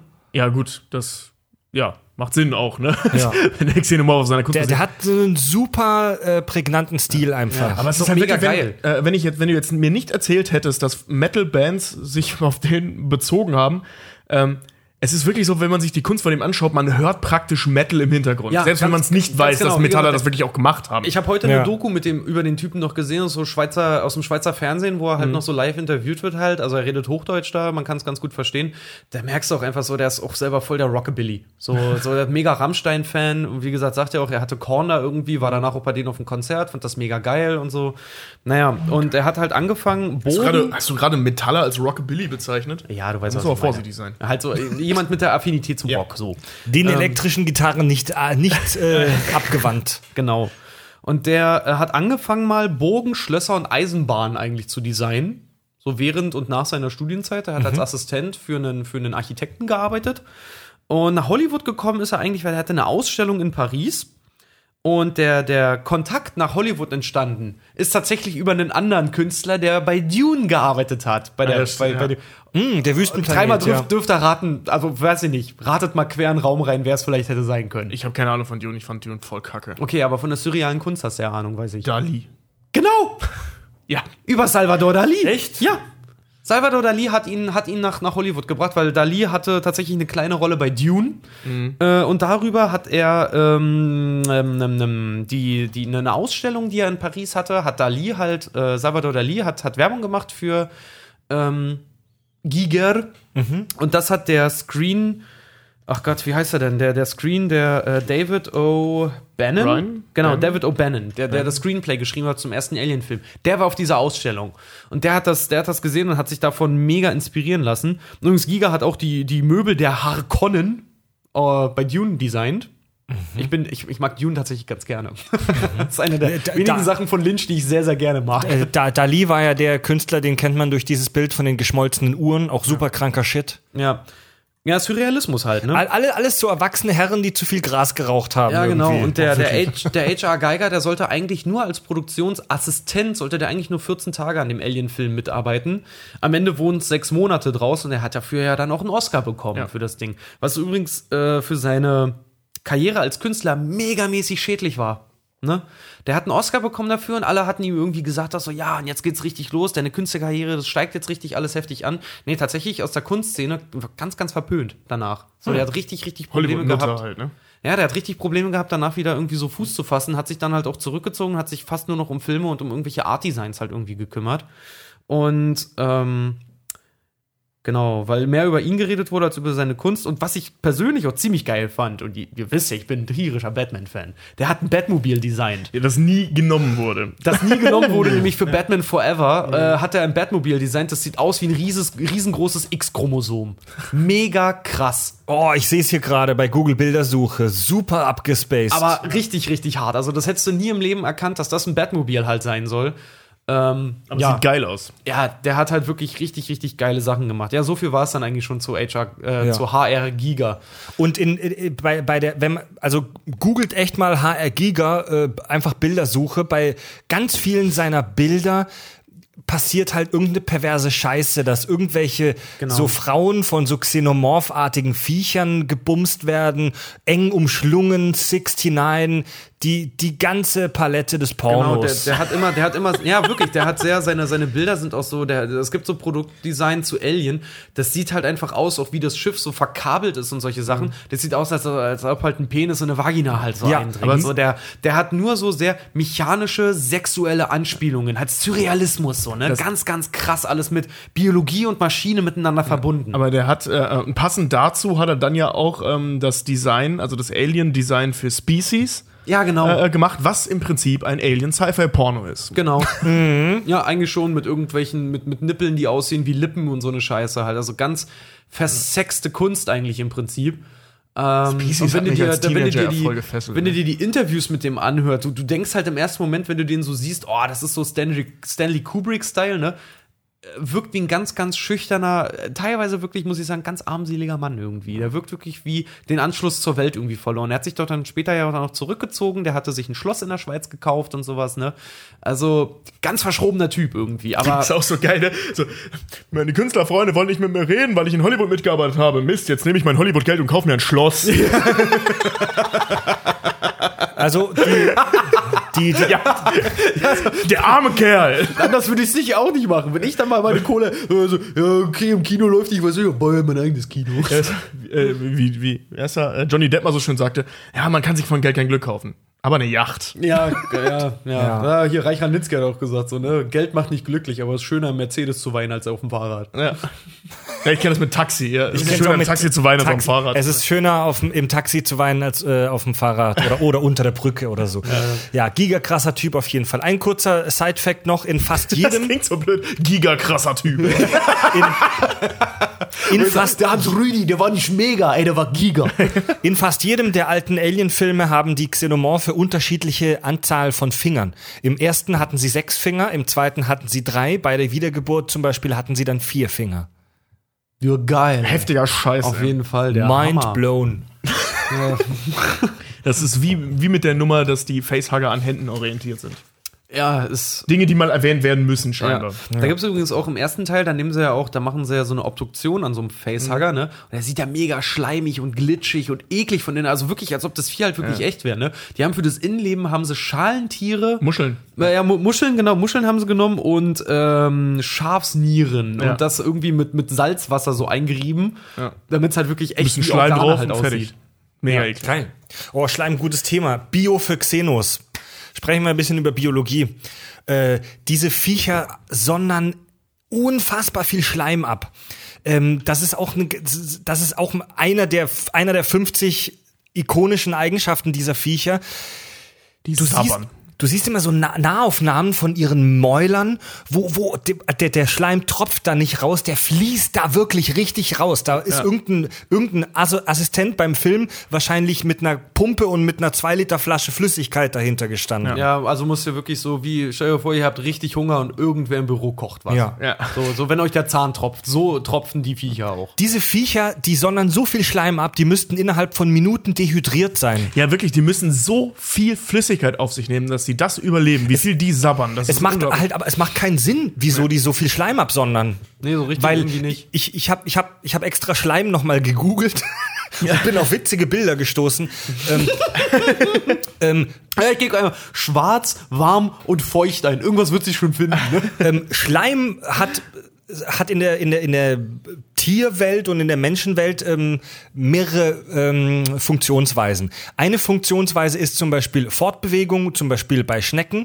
Äh, das ist aber tatsächlich eher selten der Fall. Also das gibt nur wenige Lebewesen, die Schleim zur Fortbewegung benutzen. Es gibt zum Beispiel auch so Schleimale, die das zur Flucht benutzen, die mega viel Schleim absondern, um ihren Gegnern zu entwischen. Das ist aber auch selten. Schleim wird meistens benutzt, um zum Beispiel wie in der Nase einfach ähm, Organe feucht zu halten, also gegen Austrocknung zu schützen. Ja, und als Transportmittel, also nicht Transportmittel von ähm, des Lebewesens selbst, sondern als Transportmittel innerhalb des Organismus. Ja. Schleim wird äh, zum Beispiel im Magen benutzt, um die Magenhaut ähm, vor der Säure zu schützen. Über Säure sprechen wir auch noch später.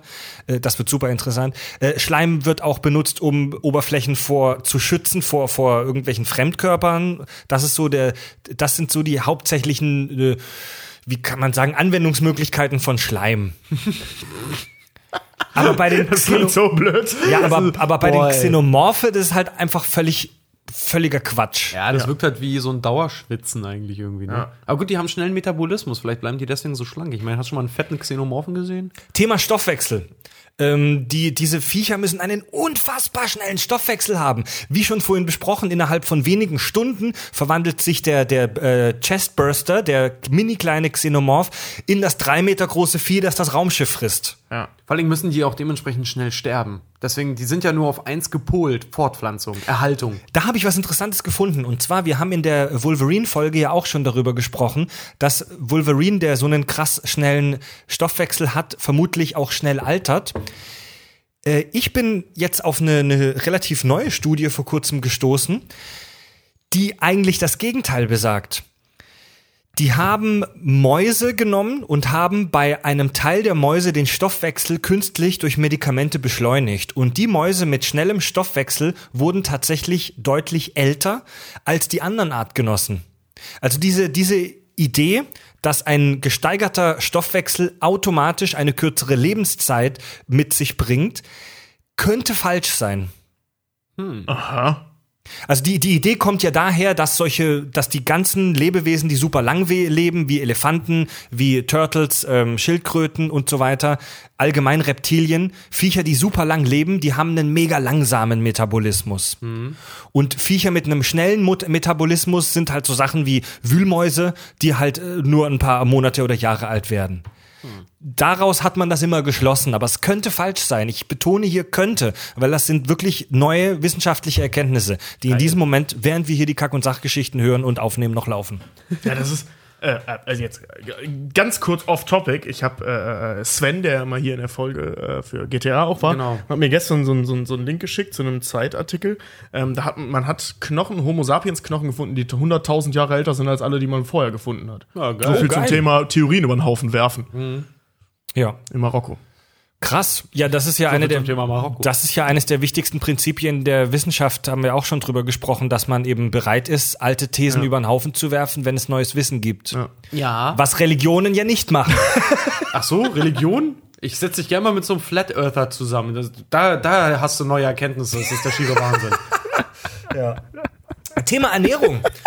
Also, man, man, scheiße. man sieht die super selten fressen und man sieht nie angekaute oder angefressene Menschenüberreste. Nee, Was nur- fressen die? Wovon ernähren die sich? Ganz genau, weil das ist nämlich das, das ist nämlich das Ding, weil eigentlich von ihrer Körperstruktur und von ihrem, von ihrer Biologie, von dem, was man sieht, ne, müssten die sich eigentlich von Bergen und Bergen an Flur, von, also von, von Flur, Flur ernähren. Warum, warum das? Eigentlich müssten die unsere Scheiße fressen. aber warum? Kommen wir bei der Säure dazu. Genau. Ah, das okay, können wir, okay. Können wir gleich ich wollte gerade sagen, weil deren Anatomie ist ja ganz klar, also korrigiert mich gerne, aber die ist ganz klar karnivor aufgebaut. Ne? Ja, also klar. es ist Fleischfresser. Fleischfresser, ja. Wenn Ja. man sich diese Gebisse anschaut, dann eben diesen Mechanismus, diesen bezahnten Muskel, den sie da noch haben, das ist ganz klar, um Fleisch zu zerfetzen bzw. ranzuziehen. Auf er benutzt Fall. es aber nur zum Töten. Man sieht die nie fressen E damit. eben drum, weil das Ding ist halt nämlich eigentlich, wie gesagt, dadurch, dass die halt so säurehaltiges Blut haben, eigentlich müssten die sich vom Fluorid ernähren. Man, Zahnpasta. In rauen Im Mengen. Prinzip schon. Deswegen glänzen die Zähne von. Hast du mal dieses Ja, Bild die von dem ersten silber. Zähne? Der hat so leicht silberne Zähne. Die haben leicht Silber, die sind verchromt, Alter. Leute, In der Zukunft ist alles verchromt. alle Hörer, die sich schon fragen, was labern die von Flur? Wir, ein endloses Getiese hier. Wir kommen gleich zu den Säuren und erklärt sich das auch. Kurz noch mal zum Nein, wir reden von Stoffwechsel. den Fluren, die ihr auch Landlauf zur Arbeit. Die Flure, die ihr, die, die Treppenhäuser. die Davon ernähren die sich. Das, also, ihr wisst, ihr kennt doch unsere Curly Fries, ne? Das, das Ding aus, dieser sich drehende Flur aus Inception ist praktisch das für die. Das ist super Album.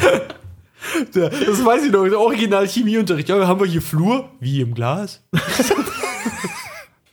Ehrlich. Ja, ja, Also dumm. Der, der Stoffwechsel von denen, die müssen ja wirklich, die müssen ja nur am Fressen sein, den ganzen Tag. Aber man sieht nur, ich glaube, ein oder zweimal sieht man in den Filmen, wie so ein Vieh seinen Kopf in einer Leiche versenkt hat. Und auch nur super kurz. Ich glaube, im dritten sieht man das ganz kurz in der Ferne, wie der, wie der, wie der Hunde-Xenomorph seinen Kopf in einer Leiche drin hat und da so drin rumwühlt. Aber Vielleicht so- ansonsten wirken die halt relativ bescheiden, was Fressen angeht. Vielleicht ernähren die sich auch anders. Also es gibt ja verschiedene, Ernähr- also wenn, man- wenn man jetzt mal, sagen wir mal, wir betrachten Wale. So, jetzt fragt ihr euch sicherlich, warum. Ich muss das Meinst du gerade. Blauwale hier mit Ja, der, egal, also Bartenwale, wie Ja. Blauwale, Buckelwale, etc. Genau, die, die ja filtern durch ihre Zähne. Ja, die Ihre Zähne Barten. Mund, ja. Barten. Deswegen heißen die ja so, das ist dieses gestreifte Zeug unten am Hals, das sind Genau. Barten. Das sind praktisch Netze. Aber darauf will ich nicht hinaus, sondern worauf ich hinaus will, ist, dass du das größte Lebewesen, das jemals existiert hat, sich von ein Zentimeter großen Krebsen ernährt. Ja. Ja, was ja total wirr wirkt und vor allem tonnenweise davon am Tag. Ja. Ähm, vielleicht sind die Xenomorphe äh, an der Stelle so ähnlich aufgebaut. Die sehen zwar karnivor aus, ähm, ernähren sich aber nicht von Fleisch, sondern von irgendwelchen. Ähm, es gibt ja so Fische und äh, nicht nicht Fische, sondern so so so so wirbellose Tiere, die sich von ähm, Urzeitkrebs und so eine Späße. Nee, nee, nee, also schon größere. Ähm, die sich von, von, von den Ausdünstungen in Black Smokern, also diese, diese ähm, Unterwasservulkane, wo, wo nur Genau. äh, heißes Methan und so rauskommt, die sich von dem Methan da drin ernähren. Und anderen Stoffen, aber Ach, im das Haupt- sind, das sind an, an, Methan- an irgendwelchen Methan. Riffen, an irgendwelchen Riffen sind das doch irgendwelche auch äh, Seesterne und sowas, die das über ihre Ja, Haut ne, aufnehmen. das ist ne? Methanhydrat, das ist nochmal eine andere Nummer. Ja. Ähm, ich rede jetzt wirklich von Methan, von reinem Methan. Und da gibt's irgendwelche Schnecken und so, die sich von Methan ernähren. Und eben auch vor allem Bakterien ohne Ende, die sich von Methan ernähren. Vielleicht ähm, sind die Xenomorphen in der Lage, sich von irgendwas in der Atmosphäre, also von Stickstoff oder so, zu ernähren. Die Theorie ist super scheiße. Ja, aber das gibt's ja in der Stickstoff Natur. in unserer Atmosphäre ist ja, glaube ich, nur zu 3% irgendwie. Oder Nein, so Stickstoff ist 30 Prozent oder so. Das ist fast, fast, Ja, fast aber das unsere hat- gesamte das- Luft besteht aus Stickstoff. Aber Stickstoff Nee, hat ich keine glaub, bei 30%, Kalorien. glaube ich, würdest du ohnmächtig werden. Methan auch nicht. We weißt, weißt du, worauf ich hinaus will? Also, ne, also Ja. du, du gehst jetzt von einem, von einem äh, uns bekannten Stoffwechsel bzw. Organismus aus. Aber wenn wir uns die Anatomie von denen angucken, wie wir von dem, von dem wir wissen, also Säure, Blut, das ist ja nicht säurehaltig, sondern das ist Säure und äh, Silizium-basierte Lebensform und so weiter, ähm, kann das ja auch ein uns bekannt, äh, unbekannter Stoffwechsel sein, dass Ja, die das, irgendwas äh, ja. irgendwie verarbeiten können, wie wir das nicht kennen. Wie zum Beispiel dieser blöde Wurm oder wie diese blöde Bakterium, das sich von Methan ernährt. Okay, mu muss mich korrigieren, Tobi hat recht. Sorry, über 30% Stickstoff in der Luft, ja. Ja, das ist halt, weißt du, pff, Es ist weit hergeholt, aber es ist eine Möglichkeit, weil Ja. die fressen offensichtlich kein Fleisch. aber weißt du, diese, diese Viecher, die sich da anscheinend von Methan ernähren, ich habe davon auch schon mal gehört, aber ich weiß es jetzt nicht genau, was da abgeht. Das sind halt Mikroorganismen, das sind winzig kleine Lebewesen, die wahrscheinlich, die mit dieser Methanernährung wahrscheinlich gerade so am Existenzminimum knabbern. Ja. Wir reden hier von einem drei Meter großen Vieh, das dein Raumschiff Ja, leer ja, ja, frisst. ja, ja, ja, genau. Aber wie gesagt, wir reden auch von Würmern, die sich von Methanhydrat ernähren. Ne, also Methanhydrat ist so, äh, äh, so, ein- so, so, ein- so eine Art kristalliner Stoff. Obwohl- Gerade in der Ostsee gibt es da super viel von. So, so, so kristallisiertes Methan, wenn du so willst, ganz blöd. Und es gibt Seesterne und Würmer, die sich davon ernähren. Wir hatten aber auch eben gerade, wenn man sich das überlegt, wenn, wenn jetzt zum Beispiel dieser Theorie geschuldet, dass Schildkröten, die ja auch lange leben, jetzt irgendwie einen überschnellten Metabolismus jetzt zum Beispiel auch haben, ne? Schildkröten und Kamele und sowas, die halten das ja auch ewig lange ohne Nahrung und ohne Wasser aus. Vielleicht reicht ein Quäntchen Nahrung ja schon aus für den Xenomorphen. Ja, aber was ist die Nahrung? Das ist ja die Frage. Es ist offensichtlich das wäre kein halt, dann, das, Fleisch. das, das wär halt dann die Frage, weil der tötet ja seine Opfer eigentlich meistens entweder mit seinem Schwanz da oder mit diesem, mit Ja, diesem das Kopf. aber- Vielleicht, wenn der den Kopf von dir durchstößt, vielleicht frisst er dann irgendeine Hirnmasse oder so, was er braucht, weil Oder- da genug Eiweiß drin ist, dass oder es ihn länger, länger am Leben erhält. Oder Vampirismus. Ja, aber ihr, ihr, Weißt wisst, ihr, ihr wisst, ihr wisst schon, was ich meine. Energieerhaltungssatz. Äh, wenn du irgendwo, wenn du Du kannst nur die Energie irgendwo rausziehen, die du vorher reingesteckt hast. Diese, die Xenomorphe müssen einen mega krassen Energiebedarf haben. Naja, warum? Darum, weil sie einfach super heftig sind. Ja, aber die machen ja nicht viel. Also die haben ja, die haben ja keine außergewöhnlichen körperlichen Funktionen. Sie sind ex sie sind sehr, sehr stark, sie sind schn sehr schnell und der, der Stoffwechsel verbraucht unfassbar viel Energie. Die verwandeln sich innerhalb von ein paar Stunden von einem kleinen Würmchen in ein das- Riesenmonster. Das, das ja, also diese, diese Metamorphose, die sie durchmachen, die kostet viel Energie, aber da nehmen sie auch viel Energie auf über den Wirt. Ich wollte gerade sagen, Ja, die, und- ja und die, die laugen dich ja im Prinzip von innen, äh, bis sie dann rausknacken, laugen die dich ja aus. Ja, Oder die und, und warte, warte, und wenn du jetzt dieses große Vieh dann hast, ähm, das, das funktioniert, also so wie man sie sieht, funktionieren die so ein bisschen echsenmäßig. Gerade im ersten Teil. Das sitzt immer nur rum, bis irgendwas auf sie zukommt. Dann bewegen die sich nur. Und dann auch- verschwindet das Ding Ich würde auch denken, dass sie, also ich würde Was denken, Echsen jetzt, sitzen ja wenn- auch nur rum, weil sie nicht viel Energie verbrauchen Wenn müssen. wir jetzt, wenn wir jetzt als Wollen. Menschen als, als Wirte gelten, würde ich eigentlich auch eher sagen, dass sie sich, wenn überhaupt, eigentlich tatsächlich von dem, wie sie halt sind, sich entweder von unseren Innereien ernähren, von der, von der Magensäure ge, ge, geschuldet, oder halt sehr viel vom Blut. ja, Blut, würde ich auch sagen. nein, nein, Vampirismus. nein, lass ich auch nicht. Blut haben wir in der Vampirfolge geklärt. Blut hat nicht so mega krass viel Energie. Nein, Äh, für einen Stoffwechsel auf Kohlenstoffbasis. Nein, Ich meine, Blut. sie haben ja nur uns Leute, als Opfer dann in dem Moment. Vielleicht, vielleicht auch, weil sie halt aus menschlicher DNA Ja, sind. ja, aber worauf ich hinaus will, ist, dass sie sich gar nicht von, von, von biologischen, äh, also von, von, von Lebewesen ernähren, sondern von anderen Dingen.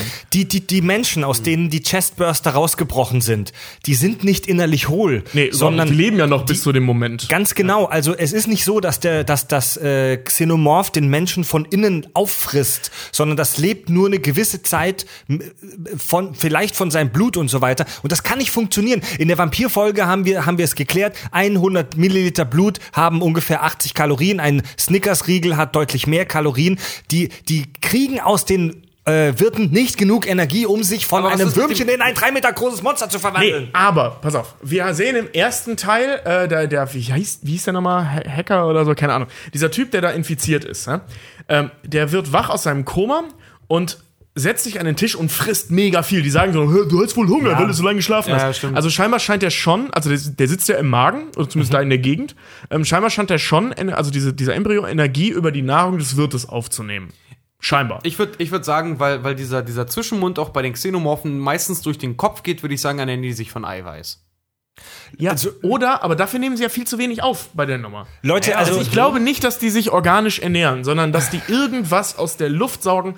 Die sind auch, äh, weißt du, in, so einem feuchten, hermetisch in feuchten, abgeriegelten- dunklen Ecken halten die sich ja auf. Und so ein Das hermetisch abgeriegelten Raumschiff finde ich schwer zu sagen. Also ich finde die Idee ja interess total interessant, Ja. Tobi. Und auch die Geschichte, dass er sich vom Wirt von innen ernährt, von seinem Blut und so weiter, ist plausibel und im Film ja so an angelegt. Aber einfach, was einfach nicht klar geht, ist die Menge an Energie, die ein, ich wiederhole mich jetzt zum dritten Mal, sorry, die ein Würmchen braucht, um in ein paar Stunden zu einem Riesenmonster zu werden. Die Energiemenge geht einfach nicht klar. Nee, nee, das ist also in der Metamorphose sehe ich das vollkommen ein, aber ich rede ja von dem fertigen Xenomorph. Du meinst, der wenn sich halt der, eben der fertige Xenomorph, der, die Energie, die er braucht, um einfach zu überleben. ja, genau. Und persönlich die, glaub ich glaube, mal- dass der sich anorganisch ernährt. ich glaube persönlich gar nicht mal, dass der halt auch so lange lebt, weil ich persönlich denke dann, der, wenn der, wenn der nicht frisst, man weiß ja nicht, ob der irgendwann noch einfach vor sich hin verreckt, eben weil er, weil er so einen schnellen Metabolismus hat, weil aktiv aber das wäre er- das naja, wär er die wäre dann beschissenste Lebensform auf diesem Planeten. Moment, Ja, natürlich, wenn, wenn es einfach nur ein Parasit ist, dann auf jeden Fall. Aber das Ding ist halt, die Xenomorphen an sich, wenn sie herauskommen, gerade auf menschlicher Basis, sind ja reine Kämpfer.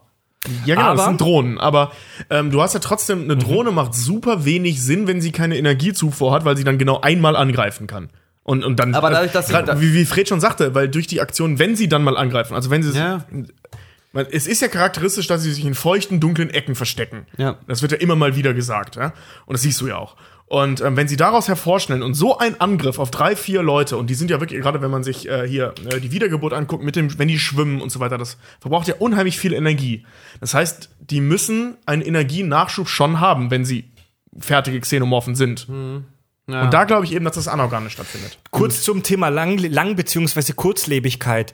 Äh, die, die Eier haben wohl die Fähigkeit, in eine Art Winterschlaf ähm, fantastischer Art zu, zu gehen, denn die können Jahr, Jahrzehnte, Jahrhunderte, Jahrtausende vielleicht sogar inaktiv bleiben und dann aufwachen und funktionieren.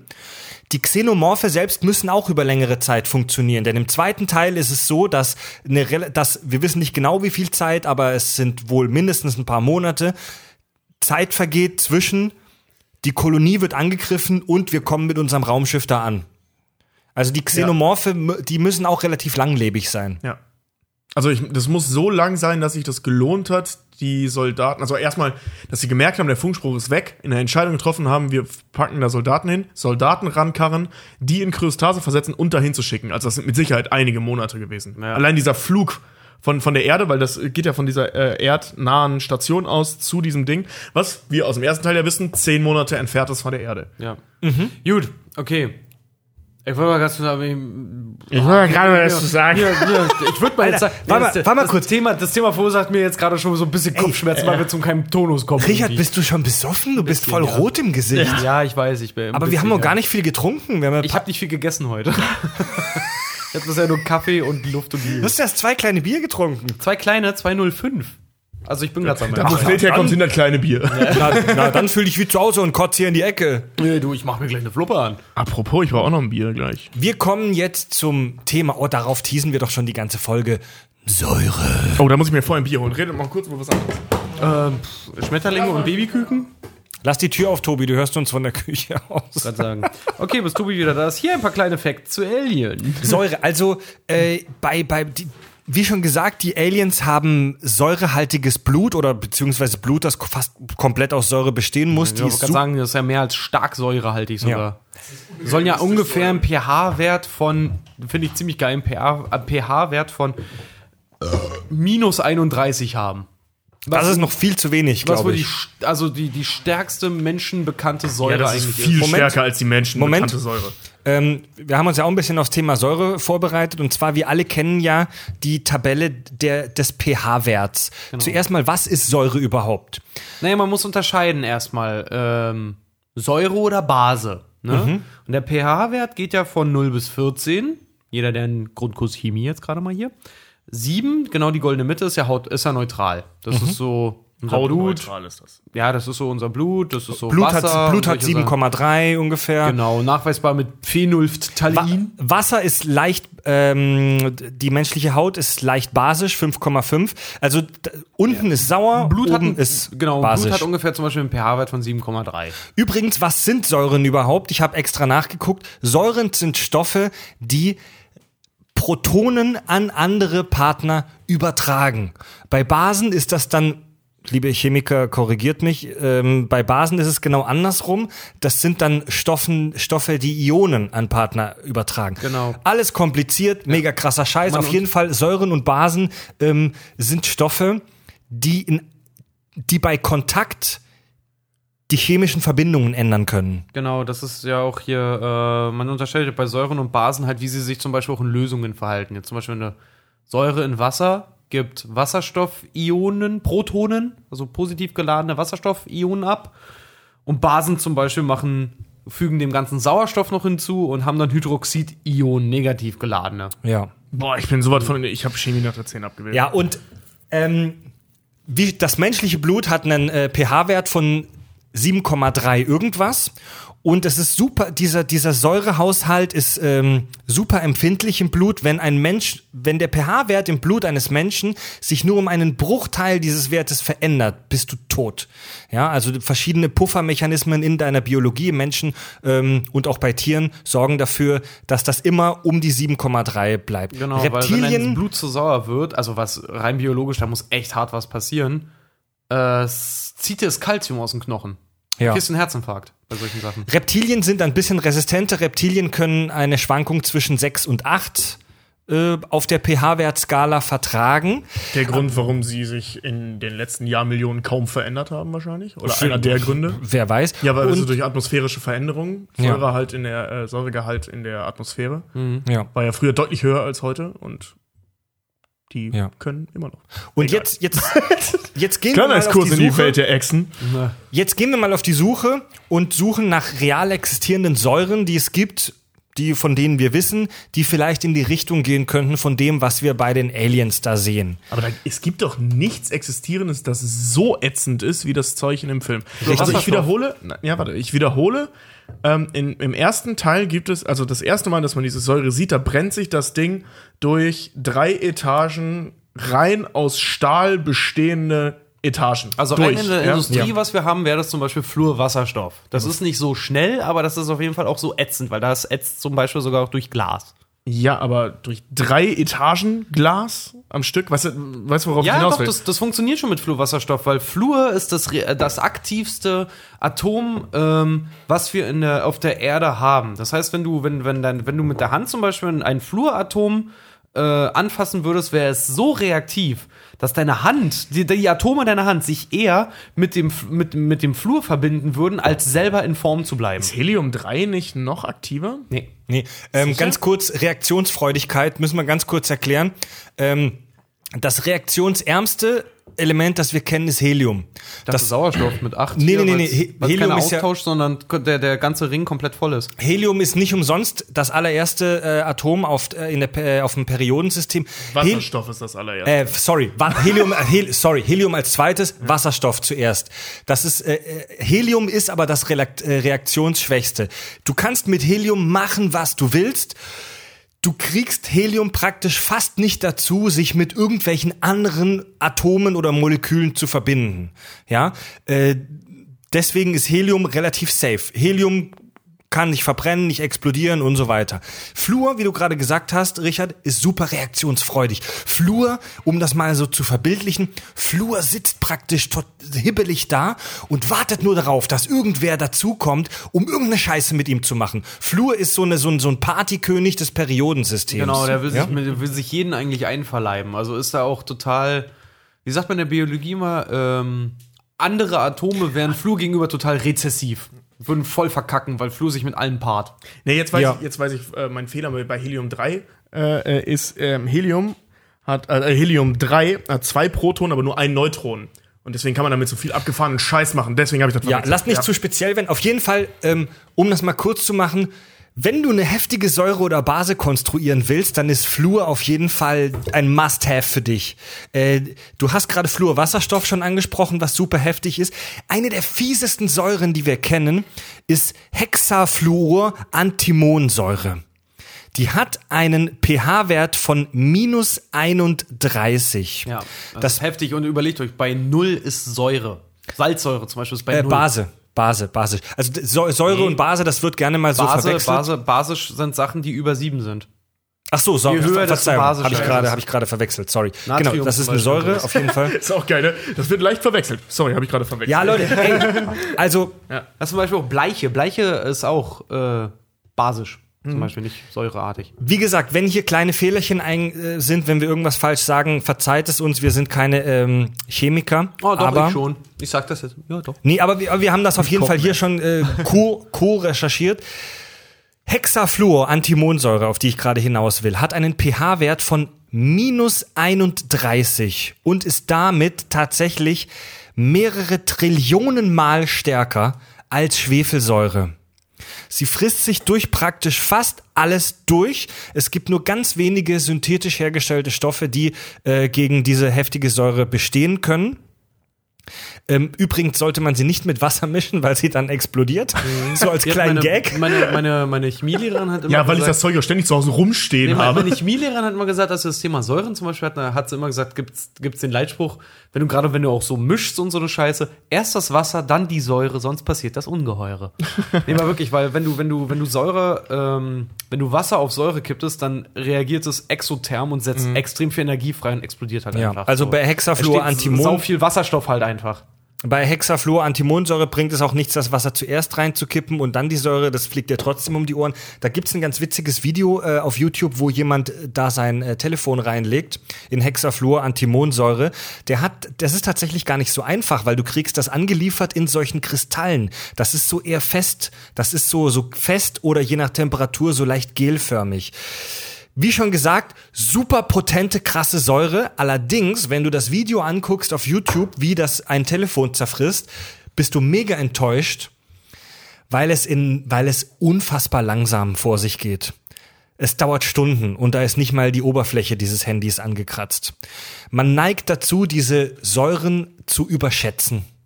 Sowas wie im Alien-Film, dass man da irgendwo was hintropft und pff, das frisst sich sofort durch Stahl durch. Das gibt es nicht. Das gibt's nicht. Zumindest ist es uns nicht bekannt. Zumindest ist es uns in unserem jetzigen Universum nicht bekannt. Genau. Ja. Allerdings die Säure, die du vorhin angesprochen hast, Richard, was war das nochmal hier? Fluorwasserstoff. Wasserstoff, ja, ist ungefähr wie die Magensäure, ne? Die, die ist deutlich weniger sauer als Hexafluor, bla bla bla bla. Aber die ist deutlich dünnflüssiger und die frisst, die frisst sich auch deutlich schneller durch. Die, ist, äh, die wird auch häufig in der Industrie benutzt und ist super gefürchtet. Ähm, das Fiese ist nämlich, dass die eine, das habe ich mir extra aufgeschrieben, eine hohe Lipidlöslichkeit hat. Das heißt, sie geht unter die Haut. Fettlöslich. Fettlöslich. Die geht unter deine Haut und der Schmerz kommt erst Stunden später.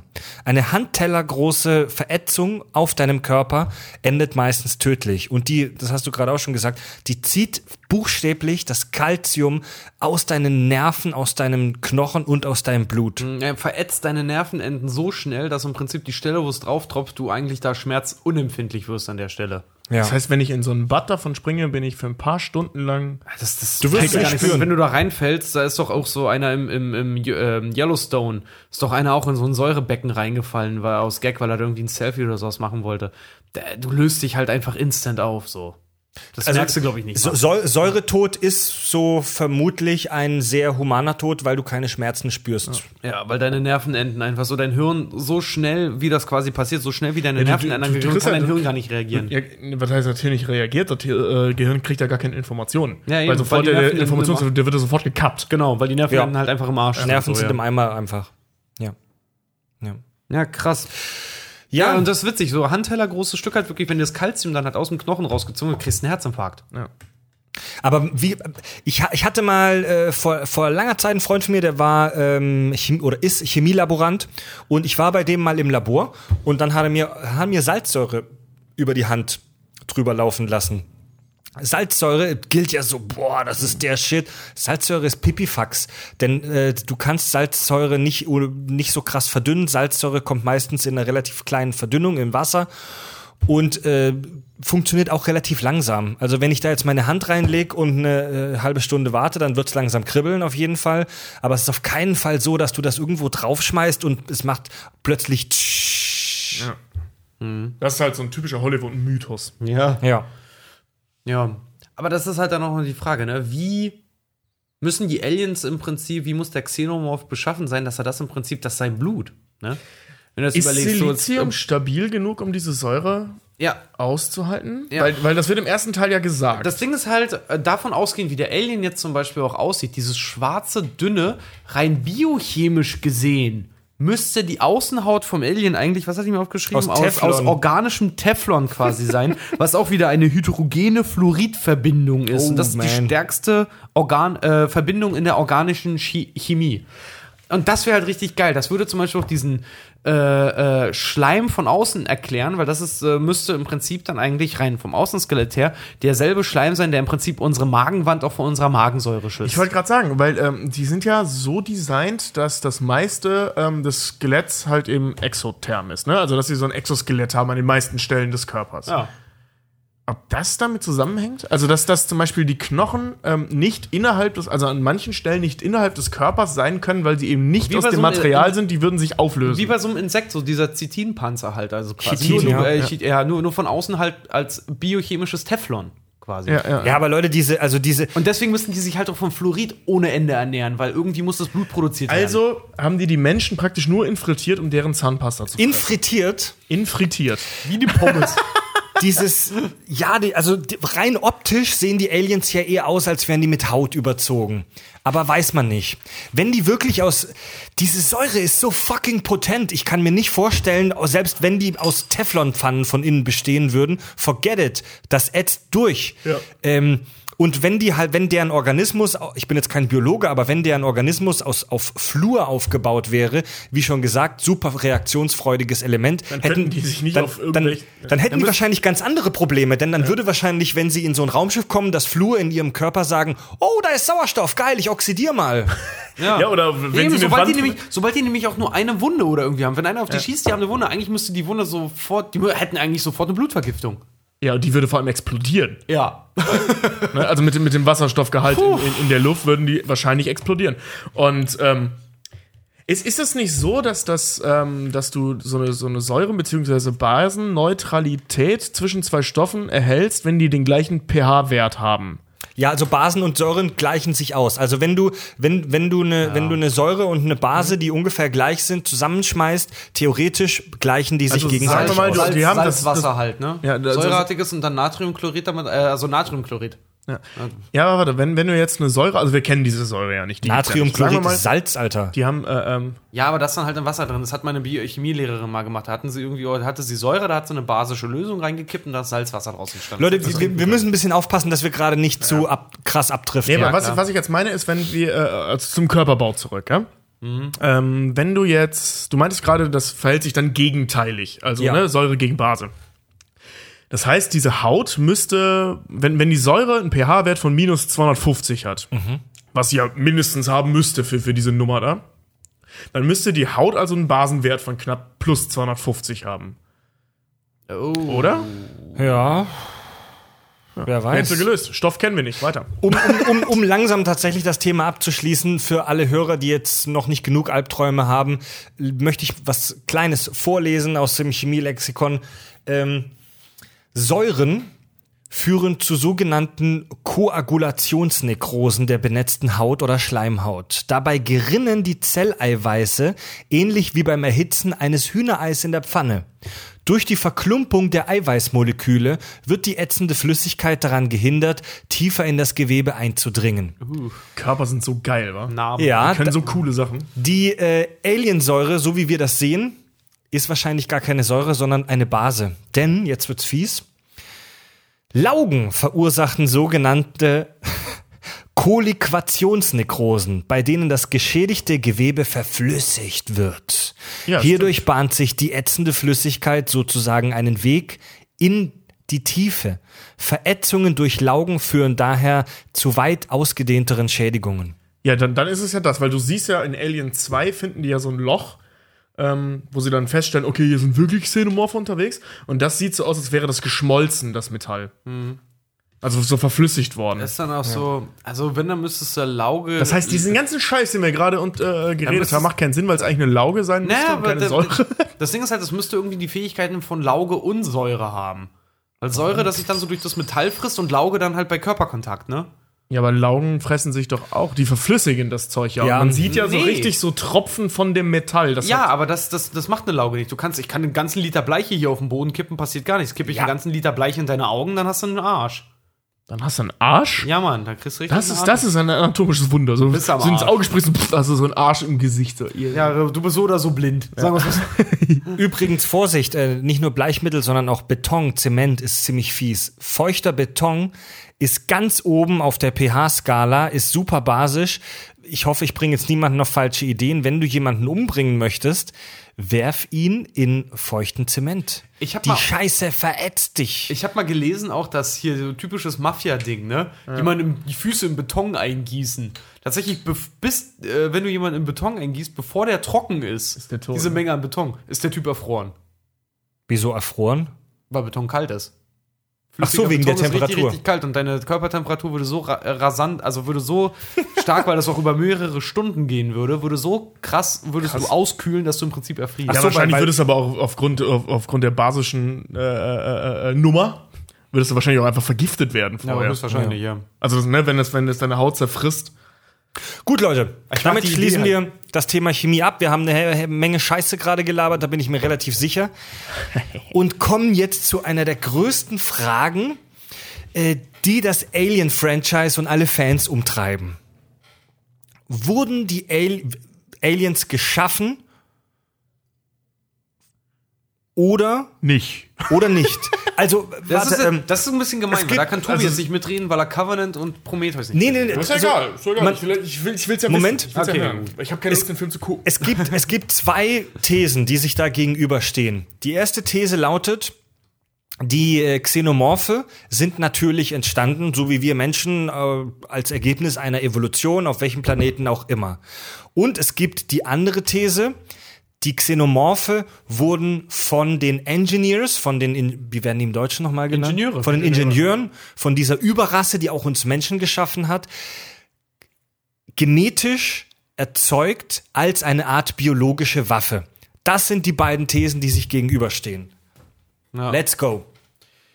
Ich muss tatsächlich sagen, ich glaube, und ich bin überhaupt kein religiöser Mensch, aber ich glaube lieber der ähm, Theorie der Ingenieure, die das als biologische Waffe äh, geformt haben, hervorgebracht haben, um dann im Prinzip so eine Art Evolutionsprozess eines Parasiten voranzutreiben. Weil das Ding ist halt auch, man, ach, kann ich das sagen in Covenant jetzt? Ja, mach, komm. Man ja, sieht es in Covenant nämlich auch, weil David war das, ne? Der Ja, Android? Walter, Walter ist der andere Android, aber David nutzt diesen selben Virus oder denselben Parasiten, um im Prinzip die Ingenieure auszulöschen damit. Um äh, äh, Experimente ähm, zu führen, die dazu führen, dass er äh, das Alien, den Xenomorphen, im Prinzip in seiner Grundform schaff, äh, es fertig bringt, ihn zu erschaffen und ihn anfängt zu verstehen. Und halt auch die ersten Eier züchtet. Na ja, gut, aber die Tatsache, dass das. Und wie gesagt, die ganze Alien-Reihe hat ja auch einen ganz religiösen Aspekt. Das geht ja in den ganzen Filmen. So Definitiv. seit Prometheus geht es ja immer nur darum, wer ist mein Erschaffer und welche Macht habe ich, etwas zu erschaffen. Also die ganze Alien-Reihe seit Prometheus umfasst zwei Filme. Ja, nee, aber das, Aber- das, das, Ding, das ja. Ding ist halt, dass, wenn du Prometheus und Covenant gesehen hast, das, das äh, wirft so viele. Neue Fragen, aber so viele geile Sachen halt auch einfach auf, weil du halt zu Anfangs von Covenant zum Beispiel siehst, dass, dass, dass Walter, der Android, wenn der geboren wird und dieser, ach Gott, wie hieß der mit der Riesenfirma? Ähm, Egal, wie die heißt. Wayland. Wayland, genau. Dass der, dass der Wayland im Prinzip ähm, diesen Androiden ein eigenes Selbstbewusstsein gegeben hat und Walter, äh, nee, David in dem ersten, in dem ersten Prequel, Prometheus, hatten äh, Konstruktionsfehler, wodurch er seinen eigenen Sinn für Recht und Unrecht entwickelt. Ja, aber worauf ich. Warte mal. Und, und deswegen äh, anfängt daran zu experimenti experimentieren, eigenes Leben zu erschaffen. Und auch im ersten Film, nämlich die Crew, einen, einen der, der Crewmitglieder mit Absicht mit diesem Virus infiziert, um halt Leben zu erschaffen, um daran rum zu experimentieren. Und das ist halt, das ist halt deswegen, deswegen glaube ich, dass dieses Zeug halt gemacht wurde, weil es gibt die Theorie, dass die Ingenieure tatsächlich mehrere Planeten bevölkert haben, wir Menschen aber quasi so ein gescheitertes, fehlerhaftes Experiment sind, dass dieser Virus geschaffen wurde, um ein, im Prinzip so eine biblische Säuberung quasi zu erzeugen. Und das ist auch was, was Ridley Scott nämlich bestätigt hat, wo er nämlich, der hat, es gibt einen Podcast vom Empire Magazine, da sagt Ridley Scott nämlich genau das, dass, dass das im Prinzip das an die Geschichte von Noah und der Flut angelehnt ist, dass die Ingenieure im Prinzip etwas Biologisches geschaffen haben, was uns auf einen Schlag auslöschen könnte. Ähm, sie es gemacht, äh, geschaffen haben, aber nicht umgesetzt haben. Weil das Schiff, was sie auch finden, sagen sie irgendwie, ist über 2000 Jahre alt oder so. Und das war ungefähr zeitrechnisch, und jetzt wird sehr amerikanisch, zurückzuführen auf die Kreuzigung Jesu.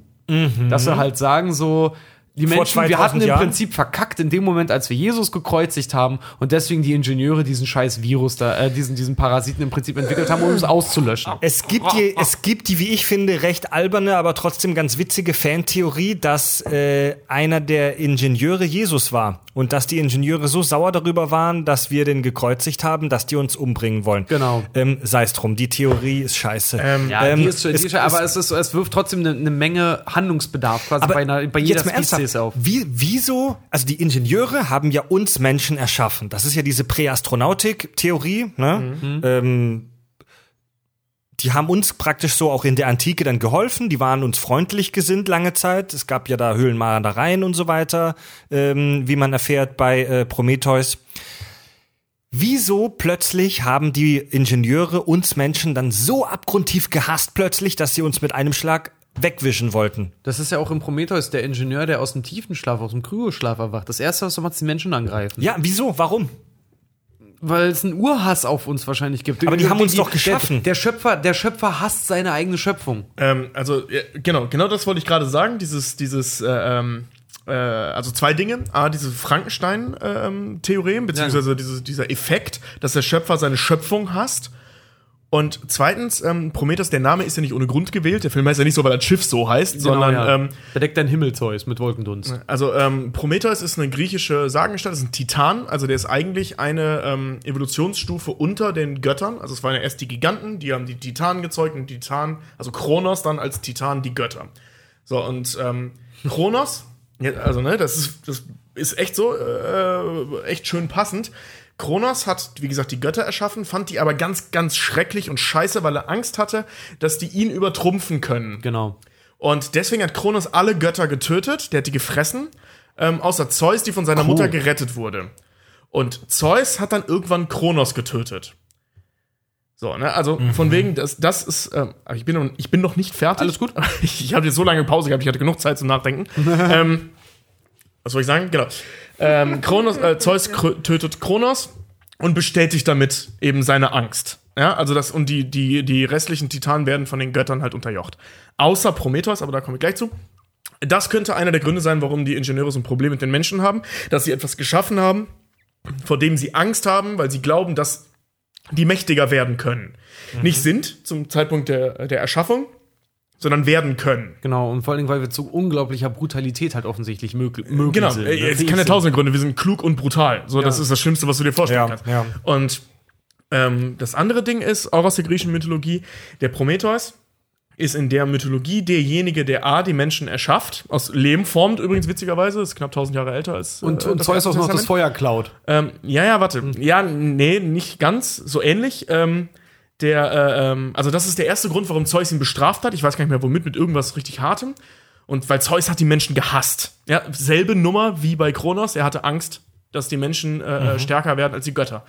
Und ähm, dann war Prometheus irgendwann fertig mit seiner Bestrafung, ist dann hingegangen und hat Helios, dem Sonnengott, das Feuer geklaut und das Genau. den Menschen geschenkt, was dazu geführt hat, dass die Menschen in der Lage waren, Technologie zu entwickeln. Genau. Ja, und das im war ja Prinzip dann größer so. werden als Gott, weil sie nicht mehr an ihn glauben. Ja, und damit hat Zeus dann Prometheus bestraft, indem er ihn mit unzerstörbaren Ketten an den Kaukasus gefesselt hat und jeden Tag ein Adler vorbeikommt, seine Leber frisst und frisst. die nachwächst. Und ähm, also alles, diese, dieser Name des Schiffes erzählt im Prinzip mehr als der Film, was das Ganze soll, ähm, weil es immer um dieses Motiv geht, meine Schöpfung wird irgendwann stärker als ich. Beziehungsweise Prometheus hatte die Angst nicht, weil der hat es ja mit Absicht gemacht und auch nicht, um Zeus zu zerstören, sondern einfach, ich glaube, weil er es einfach konnte, weil es, weil es einfach wissen wollte. War eigentlich, ist in der Mythologie eigentlich ein ganz sympathischer Charakter, dieser Prometheus. Ähm, aber die, Ober die Obrigkeit, die hat eben immer Angst davor gehabt, vernichtet zu werden. Vor allem, weil in der griechischen Mythologie die Obrigkeit grundsätzlich kastriert wird. Grundsätzlich. Genau, und das, das ist halt, äh, das ist halt dieses Ding halt einfach immer, ne? Du erschaffst etwas und ähm, sobald diese Schöpfung selber etwas erschaffen möchte, wirst du eigentlich obsolet in dem Moment und musst das eigentlich verhindern. Und das ist was, was, was sich durch alle möglichen Alien-Filme ganz, ganz krass durchzieht. Halt dieser religiöse Schöpfungsgedanke, die kontinuierlich. Den hast du in den einfach. ersten drei Teilen nicht. Den hast du erst ab dem vierten. Den, äh, die, ja, wollte gerade sagen, den, den hast du auch, äh, den hast du verstärkt dann halt bei Prometheus zum Beispiel, weil die Elizabeth Shaw, die wissenschaftliche Leiterin Mhm. dann auf dem Schiff, die macht die ganze Zeit mit ihrem komischen Kreuzkettchen rum halt irgendwie. Also dieser ganze, ja, dieser das ist halt, wenn Regisseure von guten alten Filmen alt werden. Dann fangen die an, da so, so, so, so, Ja. so religiösen Quatsch reinzusetzen. Ja, aber das, die, dieser ganze Aspekt ist halt einfach mal mega geil. Vor allen Dingen, weil der Android, der offensichtlich eine Fehlfunktion dann halt auch einfach hat und seine eigene Existenz in Frage stellt und sich fragt, ob er auch selber etwas erschaffen kann, ohne seinem äh, Schöpfer die ganze Zeit quasi zu dienen und unterjocht zu sein. Der erschafft die Xenomorphen. So, der setzt, der fängt, der beginnt die ersten Experimente damit und, und, und, ähm, äh, hat, hat einen mega krassen Draht zu diesen Viechern, eben weil er die ersten Xenomorphen höchstwahrscheinlich, und jetzt spoiler ich richtig hart, aus der wissenschaftlichen Leiterin der Elizabeth Shaw, in die er verliebt war, äh, wahrscheinlich geschaffen hat, weil die infiziert war. Und sie dann auch der Grundstein war für die ersten Eier. Also es kommt alles aus der Menschengeschichte halt irgendwie heraus. Und er ähm, sieht diese Viecher nicht nur als seine eigene Schöpfung an, sondern als, weil es DNA, in den genetischen Aspekt halt auch hat, als die wie kann man so sagen? Ich- ich Das- hab grad das- Probleme, das- dir zu folgen, Das Weiterleben dieser, dieser, dieser wissenschaftlichen Leiterin, in die er so verknallt Es war. ist, wir- ich habe echt, Also so, pass sorry, auf. ich habe gerade echt Probleme, dir zu folgen. Okay, pass Ich auf. Ich, ich fange nochmal fang noch mal drüber an. Je- Jeder, der Prometheus und Covenant jetzt meinetwegen gesehen hat, es gibt ja in ähm, Prometheus gibt es ja die wissenschaftliche Leiterin Elizabeth Shaw. Shaw, ganz genau. Der wird ja so eine Art, ähm, weil sie ja auch infiziert ist, nämlich durch ein, durch ein äh, Spermium, was ja infiziert ist, kriegt, wird sie ja schwanger und gebärt ja quasi, kriegt ja in ihrem Uterus ja dann wirklich so eine, so eine Art Alien-Baby, was sie sich ja im Prometheus selber rausschneidet. Genau. So, als dieses Vieh rausgeschnitten wird, verliert es tatsächlich wenige Tropfen Blut, die höchstwahrscheinlich, das sieht man leider nicht, aber höchstwahrscheinlich in ihrem Körper auch drin sind und äh, da irgendwie eine Nachreaktion erzeugen. Das Ding ist nämlich, in Covenant taucht dieser Charakter nicht mehr auf. Da gibt es nur eine Szene, wo man sieht, dass sie ausgeweidet und geöffnet auf dem auf einem Operationstisch liegt, den äh, David, der Android aus Prometheus, der auf dem Planeten der Ingenieure gelandet ist Ah, ja, ja, ja. zum. Forschen halt verwendet hat. Und er hat ja aber auch zum Beispiel ein Grab geschaffen, obwohl ihr Körper bei sich im, im äh, bei ihm im, im, in seinem Unterschlupf quasi liegt. Das heißt, diese ganze Alien Geschichte, diese ganze Xenomorphen-Scheiße, weil der ist den auch, äh, der versucht die nämlich zu trainieren und versucht sich den quasi anzueignen, äh, sich, sich die äh, so fügig zu machen, dass er sie versteht, ist im Prinzip seine Schöpfung, um Ja. die Elizabeth Shaw am Leben zu erhalten. Mir fällt gerade ein, in ähm, diese, diese ganze Befehlnummer im ersten Teil von wegen, also dass dieser Android, Ash, ähm, den Befehl bekommen hat, die Lebensform äh, auf diesem Planeten zu landen, die Lebensform zu lebendig zu fangen, damit die die untersuchen können. Es wird nie erklärt, A, woher diese Firma von diesem Lebensform weiß, von diesem Planeten weiß, von diesem Schiff weiß und so weiter. Das wird einfach als gegeben hingesetzt. Es ähm, wirkt, wenn man den ersten Film als alleinstehenden Film betrachtet, wie ein riesen Plothole, äh, dass das so ist. Ähm, aber jetzt, wo man das hört, weil das spielt in der Vergangenheit, kann man ne? Also im Bezug zu Alien 1. Ja, genau, Vor genau, Alien genau, 1. genau. Das heißt, es ist durchaus möglich, dass ähm, das, was dieser, dieser, dieser Dave heißt er ja, ähm, da erschaffen hat, irgendwie erhalten, also die Daten davon erhalten sind und dieser Firma, dieser Wayland-Firma vorliegen und die wissen, dass das damals so passiert ist, dass diese Waffe immer noch existiert oder theoretisch existieren könnte und deswegen hat Ash im ersten Teil dieses, diesen Befehl bekommen, holt den Scheiß da wieder raus. Und da schließt sich so die Zeitschleife. Plötzlich macht Aliens 1 mehr Sinn. Da muss man ja echt mal, da muss, da raucht der Kopf. Ne? Also Aber- der, äh, der, der, dieser, der, der Android äh, Michael Fassbender bei Covenant, ähm, der ist besessen von dem Gedanken, etwas zu schaffen, das größer ist als er selbst. Ich wehre mich dagegen, dass bei Covenant erklärt wird, wie die Xenomorphe entstanden sind.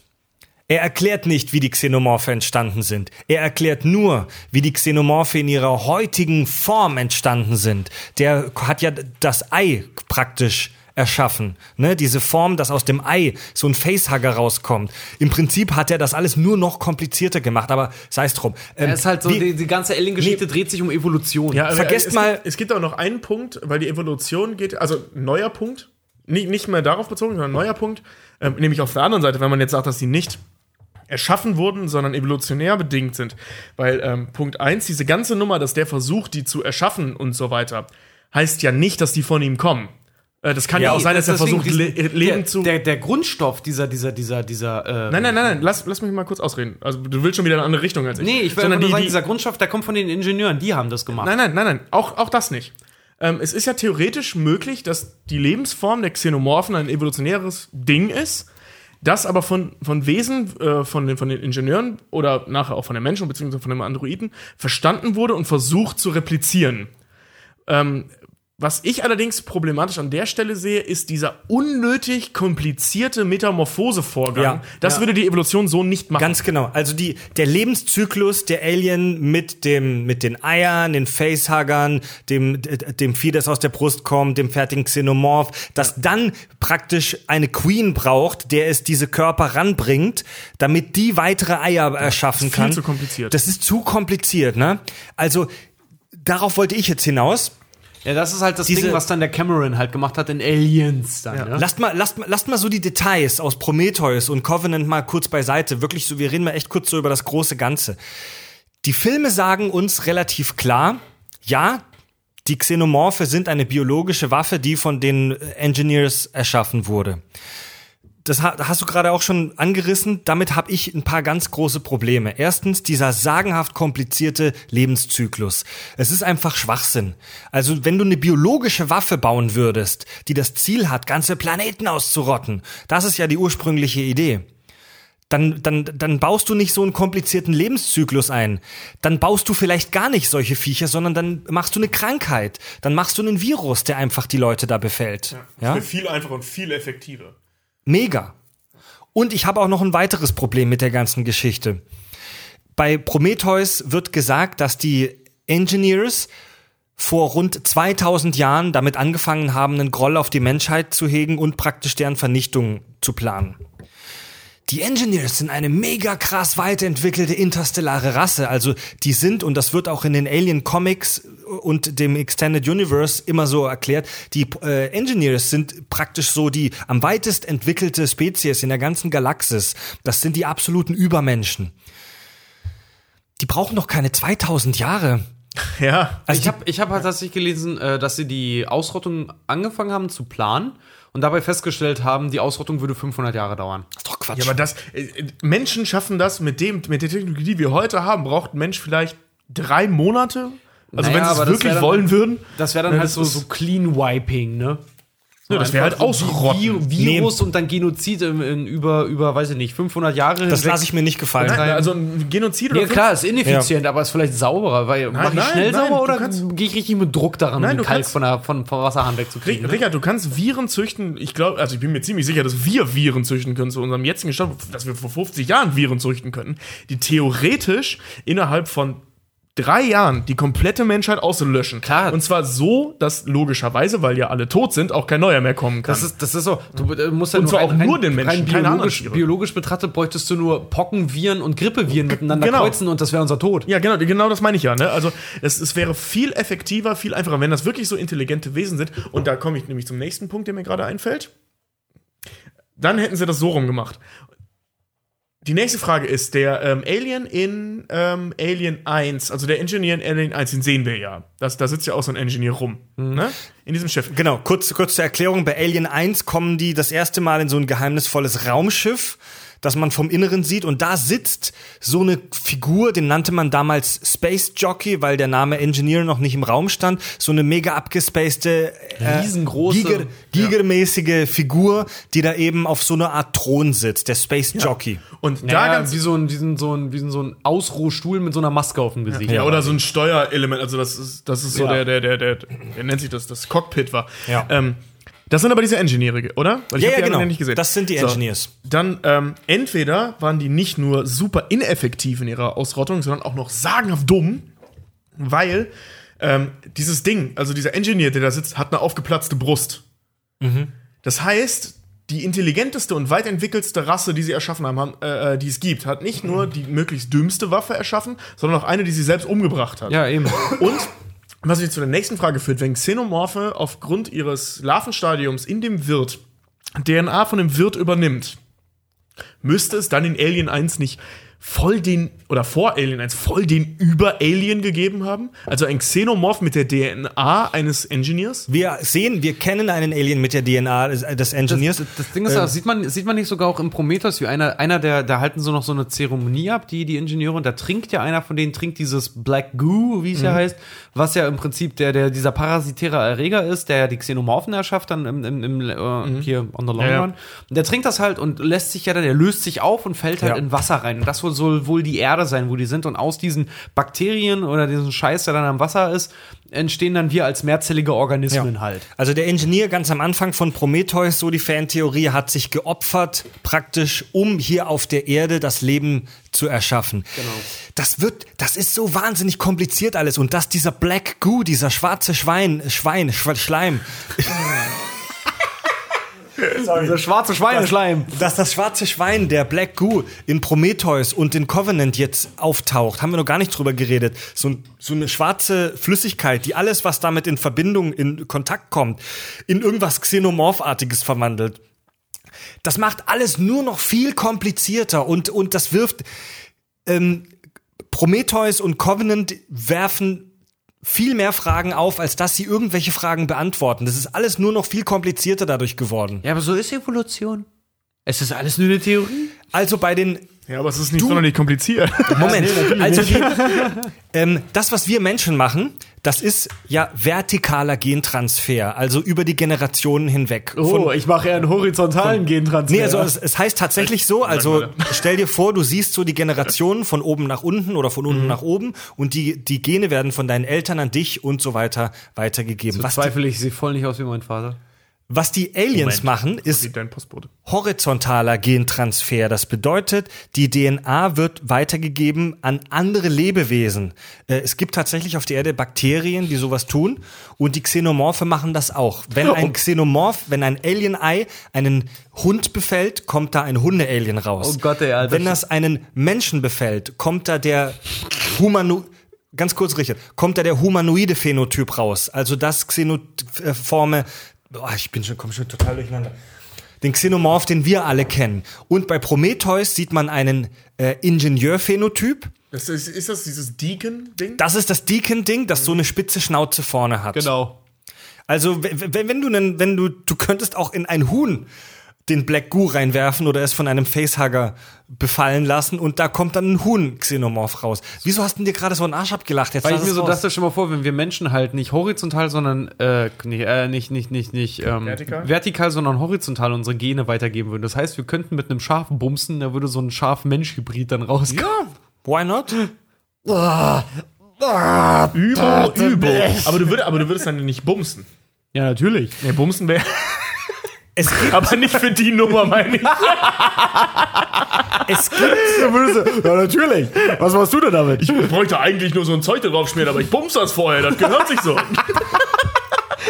Das ist wie mit Hunden, wenn sie sich besteigen. Ich muss dem Schaf erstmal Dominanz demonstrieren.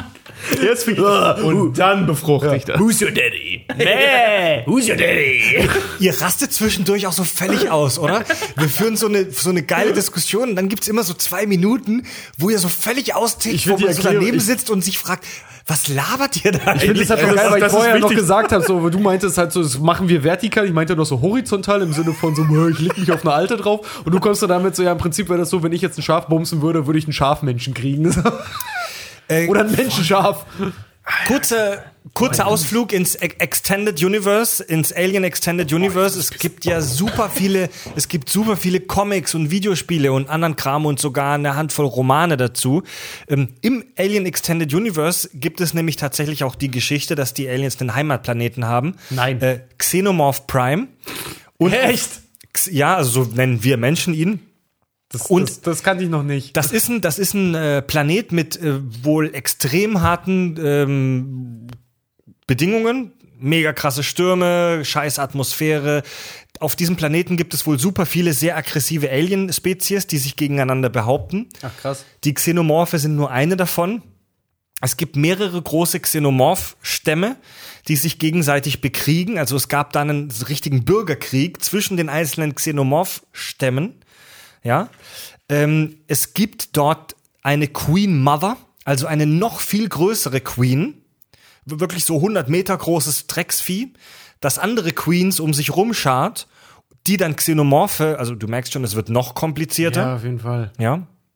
Und es gibt im Extended Universe noch jede Menge abgefahrene Phänotype der Aliens. Es gibt natürlich den klassischen Xenomorph, wie wir ihn kennen. Es gibt den Runner, den Dog Xenomorph, über den wir schon gesprochen haben. Es gibt rote Xenomorphe. Das ist einfach nur so eine, so eine, so eine andere, so ein anderer Stamm, die sich da auch bekriegt haben. Es gibt ähm, einen Rogue Xenomorph, den haben die Menschen selbst wissenschaftlich erschaffen, mit dem Plan, damit die Queen Mother zu killen. Leider hatte er aber keinen Erfolg. Wir machen den Rogue Xenomorph um Queen Mum. Witzigerweise der Newborn schon in äh, Reborn. Äh, Resurrection. Das war nur die Queen, das war nicht die Queen Mother. ah ja, stimmt, stimmt, ja. Ach, der hat die, ja, stimmt. Der hat die Dann, ja. über den haben wir auch kurz gesprochen, es gibt einen Pred-Alien, also einen Kreuzung aus Predator und Xenomorph. Es gibt einen Typen, den nennt man in den Comics nur den Hybrid. Der ist eine Mischung aus Mensch, Xenomorph und Predator. Der ist völlig bleich, total weiß Und Ist ein äh, Albino? ja, ja, das ist praktisch und ein Albino mit Dreadlocks. Mit roten Augen? das, ist ein, das ist ein bleicher, weicher Albino, Xenomorph, der sprechen kann. Ah. Ja. Aber so- das müsste Wie war doch das- der Ingenieur, also so- Deacon, doch auch können. Tobi, wie hast du das immer genannt? Das ist wie seine eigene Schwester lecken. Schmeckt richtig, ist aber falsch. Ja. oh Gott. Alkoholfreies Bier. Oh Gott. Ja, dann gibt, Oh, es, nee. dann gibt es den, ähm, den Neomorph, den hat man in Prometheus und in Covenant gesehen, so ein, so ein heller, so ein ganz, auch so ein ganz weißer heller Alien, der ist äh, äußerlich inspiriert durch Beluga-Wale. Ja. Ich Der hatte ist mal mega mein- gruselig, weil der total harmlos aussieht und dir aber die Zunge abbeißen Ich kann. hatte, ich hatte mal meinen Kopf in dem Maul eines lebenden Beluga-Wals. Und das lasse ich jetzt so im Raum stehen. Ich wollte gerade sagen, das die- ist wirklich passiert. Da war ich Tobi elf. erklärt das dann in, der, in, in Folge 50. So, oder? Weil da, die, die Geschichte, da will ich auch hören, die kenne ich noch nicht. Und ja, die, dieser Neomorph, das, dieser Neomorph ist praktisch so die Urform des, des äh, Xenomorph, ja. Keine Ahnung, was soll ich dazu jetzt noch mehr sagen? Und dann gibt's noch diesen Deacon, der rauskommt, wenn ein, wenn ein Xenomorph aus einem Engineer schlüpft. Also, Aber da, das müsste doch das Ultrawesen sein. Also Deacon müsste Im doch Prinzip das ja. Im Prinzip Ding ja, ja. Also das ist ja praktisch der Weltmeister in Schach und Boxen. Ja. Oder ne? Also ne, halb Killermaschine, halb Schöpfer. Ja, genau. Ich, ich habe das Ende von Prometheus nie gesehen. Ist der so ultra oder ist er da einfach irgend so Nee. ein Xenomorph? der spielt, der spielt wirklich nur eine, eine Minimale Rolle. aber dann gibt's auch noch, weißt du, bei Der hat wahrscheinlich die schlechten Eigenschaften von beiden gekriegt. Die Gedankenfähigkeit, äh, äh, Gedankenfähigkeit eines Xenomorph und die körperliche Leistungskraft eines Ingenieurs. Bei Das sind die beiden Prometheus, schlechtesten Seiten von denen jeweils. bei Prometheus gibt, wird ja dieser, 2,30 ähm, Meter und sehen aus wie so Kampfringer. bei Pr- Prometheus wird ja auch so irgendein Wurm oder so von dem Black Goo infiziert und gibt dann diesen Tripod oder wie den die Fans nennen, so einen fiesen Alienwurm. Ähm, einer der Wissenschaftler wird von diesem Black Goo irgendwie durch den beschädigten Helm infiziert und wird dann zu so einer komischen Art Zombie, was gar nicht mit der restlichen Alien-Theorie klar geht. Ja. Das ist mit den Filmemachern durchgegangen. Über, ja, volle, Ja. volle Möhre. Das, das siehst du auch. Der wird wie so eine Art, äh, so, so äh, äh, Zombies out of space. So, der hat einen Spacesuit immer noch an. Ja. Der sieht da drin aber aus, als würde ihm das Auge gleich platzen. Also, Ja, Ridley, Ridley Scott muss man aber auch sagen, der hat seinen Zenit vor ein paar Jahren überschritten. Das ja, kann man definitiv. leider nicht anders sagen. Ja, def definitiv. Also es ist halt Das- nicht mehr. Also, Es ist Ja, ziemlich mal- bildgewaltig. Also ich finde immer, es ist ja immer schon Die schlecht. Bilder wenn- sind geil. Ich finde, es ist immer schon schlecht, wenn jemand prinzipiell sagt, so, so, ja, willkommen zu meiner, äh, zu meinem Filmkommentar, zu dem mit dem Film. Eins vorweg, er ist sehr bildgewaltig. Ja, ist klar. ja, ist ist, meistens ist der Film dann so, schlecht. so fängt, Ja. so fängt die, die Kritik von jedem Transformers-Film an. Ja. Er ist bildgewaltig. Und von jedem Zack Snyder-Film in den letzten Also Jahren. ich Prometheus ist komischerweise so ein Film, den ich je öfter ich den sehe, desto besser ich den finde. Vielleicht, weil ich mich damit abgefunden habe, dass da viel Bullshit drin ist. Der Grund, wieso die, das haben wir ja jetzt schon echt so gut dargestellt, glaube ich. Der Grund, wieso viele Fans Prometheus hassen, ist, dass er einfach irgendwie die ganze Alien-Lore, die ja so schon ziemlich kompliziert und etwas wirr und sehr geheimnisvoll ist, dass der die nimmt und eigentlich nichts erklärt, sondern nur in einen großen Mixer schmeißt und einen Haufen Zutaten reinwirft, die nicht dazu passen, die nicht dazu schmecken. Ja, das Ding ist halt einfach so, er versucht einen neuen Anfang zu machen. So, du hast halt vorher einfach so dieses Ding, so alles klar, die Alien-Eier kommen von der Königin, okay, die Aliens, äh, die, die, die Xenomorphen kommen irgendwie von den Menschen und plötzlich kommt Prometheus an und sagt so, boah, da gibt's noch einen. Und ja, du aber sitzt da so, selbst, äh, selbst äh, aus der, aus der Alien. Quadri Quadrilogie geht nicht hervor, dass sie von den Menschen kommen. Ja, das ist einfach irgendeine. äh, Das ist dieses, äh, was wir ja schon tausendmal hatten, ähm, dieses Erklären heißt immer ein Stück weit entzaubern. Ja. Ähm, du hattest vorher in der Quadrilogie hattest du diese Monster, die die Menschen aus irgendwelchen Gründen, die wir nicht kennen, gerne erforschen würde, beziehungsweise von denen weiß. Ja, das ist ja im genau. ersten Teil so. Ähm, ja, okay, was heißt, warum, ist eigentlich klar, weil das Ja, voll das geile Vieh ist. Ich weiß, worauf du hinaus Das war halt einfach so ein großes Mysterium. Und plötzlich kommt das alles her und da kommt im Prinzip eigentlich raus, dass es eigentlich im Großen und Ganzen ganz stark verallgemeinert ein gescheitertes menschliches Experiment Ja, irgendwie ist. und, und dass da noch viel mehr hintersteckt und dass es noch viel mehr gibt. Und wir wissen, dass es viel mehr gibt. Wir haben diesen scheiß Engineer im ersten Teil gesehen. Wir wissen, dass es an, Entschuldige. Wir wissen, dass es andere Wesen gibt, die offensichtlich gegen die Xenomorphen verloren haben. Das war spannend. Dass das jetzt so deren, äh, und dass wir A, nicht wissen, was das ist, B, nicht wissen, was da passiert ist, aber die waren besser, die Xenomorphen.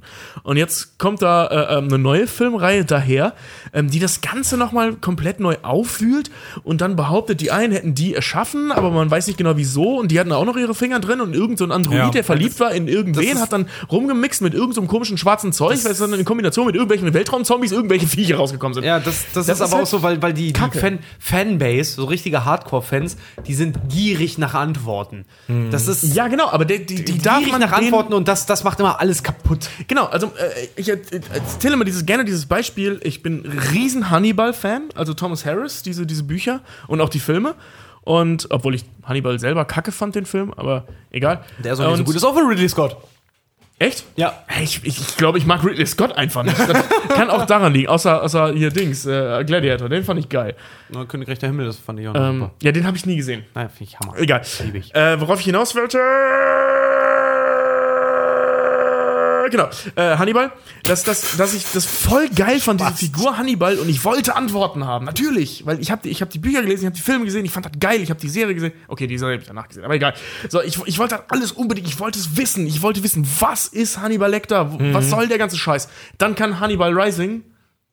Ich wünschte, ich hätte ihn nie gesehen. Ja, Mann. Weißt du, das ist.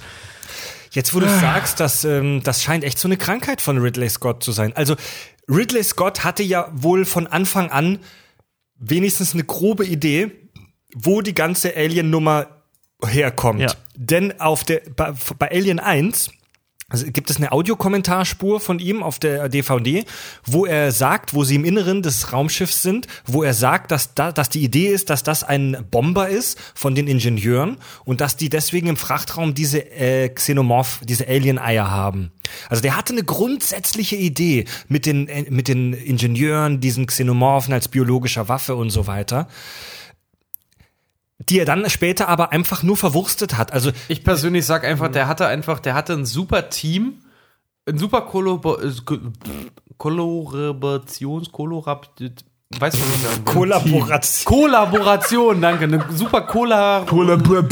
Ich kann das Wort gerade nicht sagen. Kollaboration. Kohl, wie? Cola, Kollaboration. mer merkt ihr einfach Getränk, Werkzeug, Tion. Okay, der hatte eine super Kollaboration. Das war gut. Pepsi-Hamation. Nee, aber er hatte eine super Kollaboration aus kreativen Menschen, die einfach so einer Idee halt irgendwie gefolgt sind. Weil das siehst du halt auch so irgendwie. Weil Alien, die Filmreihe Alien, ist ja auch nur entstanden, weil in dem Zeitraum, wann, wann ist denn die? Ich glaube 78, 79? 76. 76, ja. 78? 80, nee, ja, warte mal, irgendwie so. 86 auf jeden Fall in, 78. Auf jeden Fall in den 70ern. Aber war halt eine Reaktion auf, auf Star Wars und halt der weiße Hai, ne? Weil es gibt von, von, von, ich weiß gar nicht, ob, äh, hattest du mit unserem Regiedozenten damals auch Unterricht, Fred? Ja, klar, ich du hattest. Schauspielunterricht mit dem, ne? Nee, unser, es gibt so eine schöne Anekdote von unserem Regiedozenten damals, ähm, der uns damals gesagt hat, ja, äh, wer von euch weiß denn, weil es gibt bei Drehbüchern zum Beispiel, wenn du die ähm, vorstellen möchtest, gibt es, die erste Seite von einem Drehbuch hat eine sogenannte Logline. Die besteht aus ein paar Worten oder nur einem Wort oder vielleicht doch nur einem Satz. Und die Logline, um den Film zu beschreiben, Alien, war tatsächlich Jaws in Space. Ähm, der James Geil. Cameron hat äh, ähm, die Logline zu Titanic war Romeo und Juliet on a boat. Ja, so, so kann man es zusammenfassen. Geil. So, Al Alien ist im Prinzip Jeder weiß, was damit weiß, ist. der Ja. weiße Hai im Weltall. Und genauso wurde das vom Studio nämlich auch verlangt. Die sollten tatsächlich, die sollten einen Film machen, weil Star Wars war gerade in und vorher, ein paar Jahre, 75, war der weiße Hai mega in und hat mega geboomt. Dann haben sie gesagt, so, ey, jetzt müssen wir irgendwas, Überraschenderweise. irgendwas draufbringen. So, die Leute sind jetzt gerade auf, weil Darkstar damals rauskam, mega schlechter, beschissener Mhm. Horrorfilm, also äh, Spacefilm. Dann haben gesagt, so, daraus müssen wir irgendwas machen. Und deswegen, deswegen ist Alien mal irgendwann entstanden, weil sie halt eine Antwort auf Jaws haben wollten und auf Star Wars, weil das die Genres zu dem Zeitpunkt waren. Und So die das haben halt Monster und der Weltraum. Die Alien-Reihe leidet wirklich darunter, dass bei fast jedem Film ein anderer Regisseur dran war. Bei, bei, also bei, bei der ursprünglichen Bei der, bei der jedem. ursprünglichen. Ja, ja. Bei der neuen war es jetzt zweimal wieder Ridley Scott. Da haben irgendwie zu viele Leute dran rumgewurstet. Und Ridley Scott müssen wir jetzt nicht mehr drüber sprechen. Ähm, nee. Hat seinen Zenit überschritten. Ja, der Mann ist doch mittlerweile 80 halt. so, Man, ne? man, äh, ähm, das, das war das, was ich am Anfang mal meinte, würde ich gerne mal äh, noch mal kurz über die Genres sprechen, wenn man jetzt Covenant und, und ähm, Prometheus rauslässt, weil es ja wieder Scott ist. Ähm, du hast vier Teile, also diese ursprüngliche Quadrilogie, ähm, die jeweils von einem anderen Regisseur gemacht wurden. Und jeder von den Regisseuren hat auch seinen eigenen Stil, und zwar bis hin zum Genre mitgebracht. Also du hast den ersten, der ein ganz klassischer Horrorfilm war. Äh, einer von ne, Rid- Ridley Scotts ersten Dingern, der sich damit auseinandergesetzt hat. Wie gesagt, diese weiße Hai-Nummer, die umgesetzt werden sollte. Ähm, und hat das da eingebaut. Dann hast äh, der zweite, den hat James Cameron gemacht. Heute kennt man den hauptsächlich als Regisseur von Avatar und Titanic und so, aber eben auch Terminator und, und so weiter. Und dazu muss ich gleich was ganz kurze, lustige Geschichte erzählen. Ähm, was ganz klar ein Actionfilm geworden ist. Mega viel Waffengewalt, Ballern. ähm, mega viel Waffengewalt. Wir haben äh, ähm, jeder, der schon mal den Begriff Steadicam für Kameras gehört hat, diesen fetten Arm, wo eine Kamera vorne drauf steckt, guckt euch Alien 2 an. Ähm, da haben die Maschinengewehre auf Steadicams. Und das liegt nicht daran, dass die Filmer so clever waren, sondern ähm, die Steadicam kommt aus der Armee, die ist genau dafür gebaut worden. Ja. Also die Echt? Filmer benutzen ein eigentlich militärisches Gerät um- zum Festhalten von Maschinengewehren, wie sie es in Alien Nicht 2 dein machen. Das ist zum Beispiel die Ari SR2. Die ist ja, äh, Ari hat ja auch äh, Reporterkameras gemacht. Ähm, SR steht für Super Reporter. Ist eine 16mm Kamera gewesen, für 16mm Film.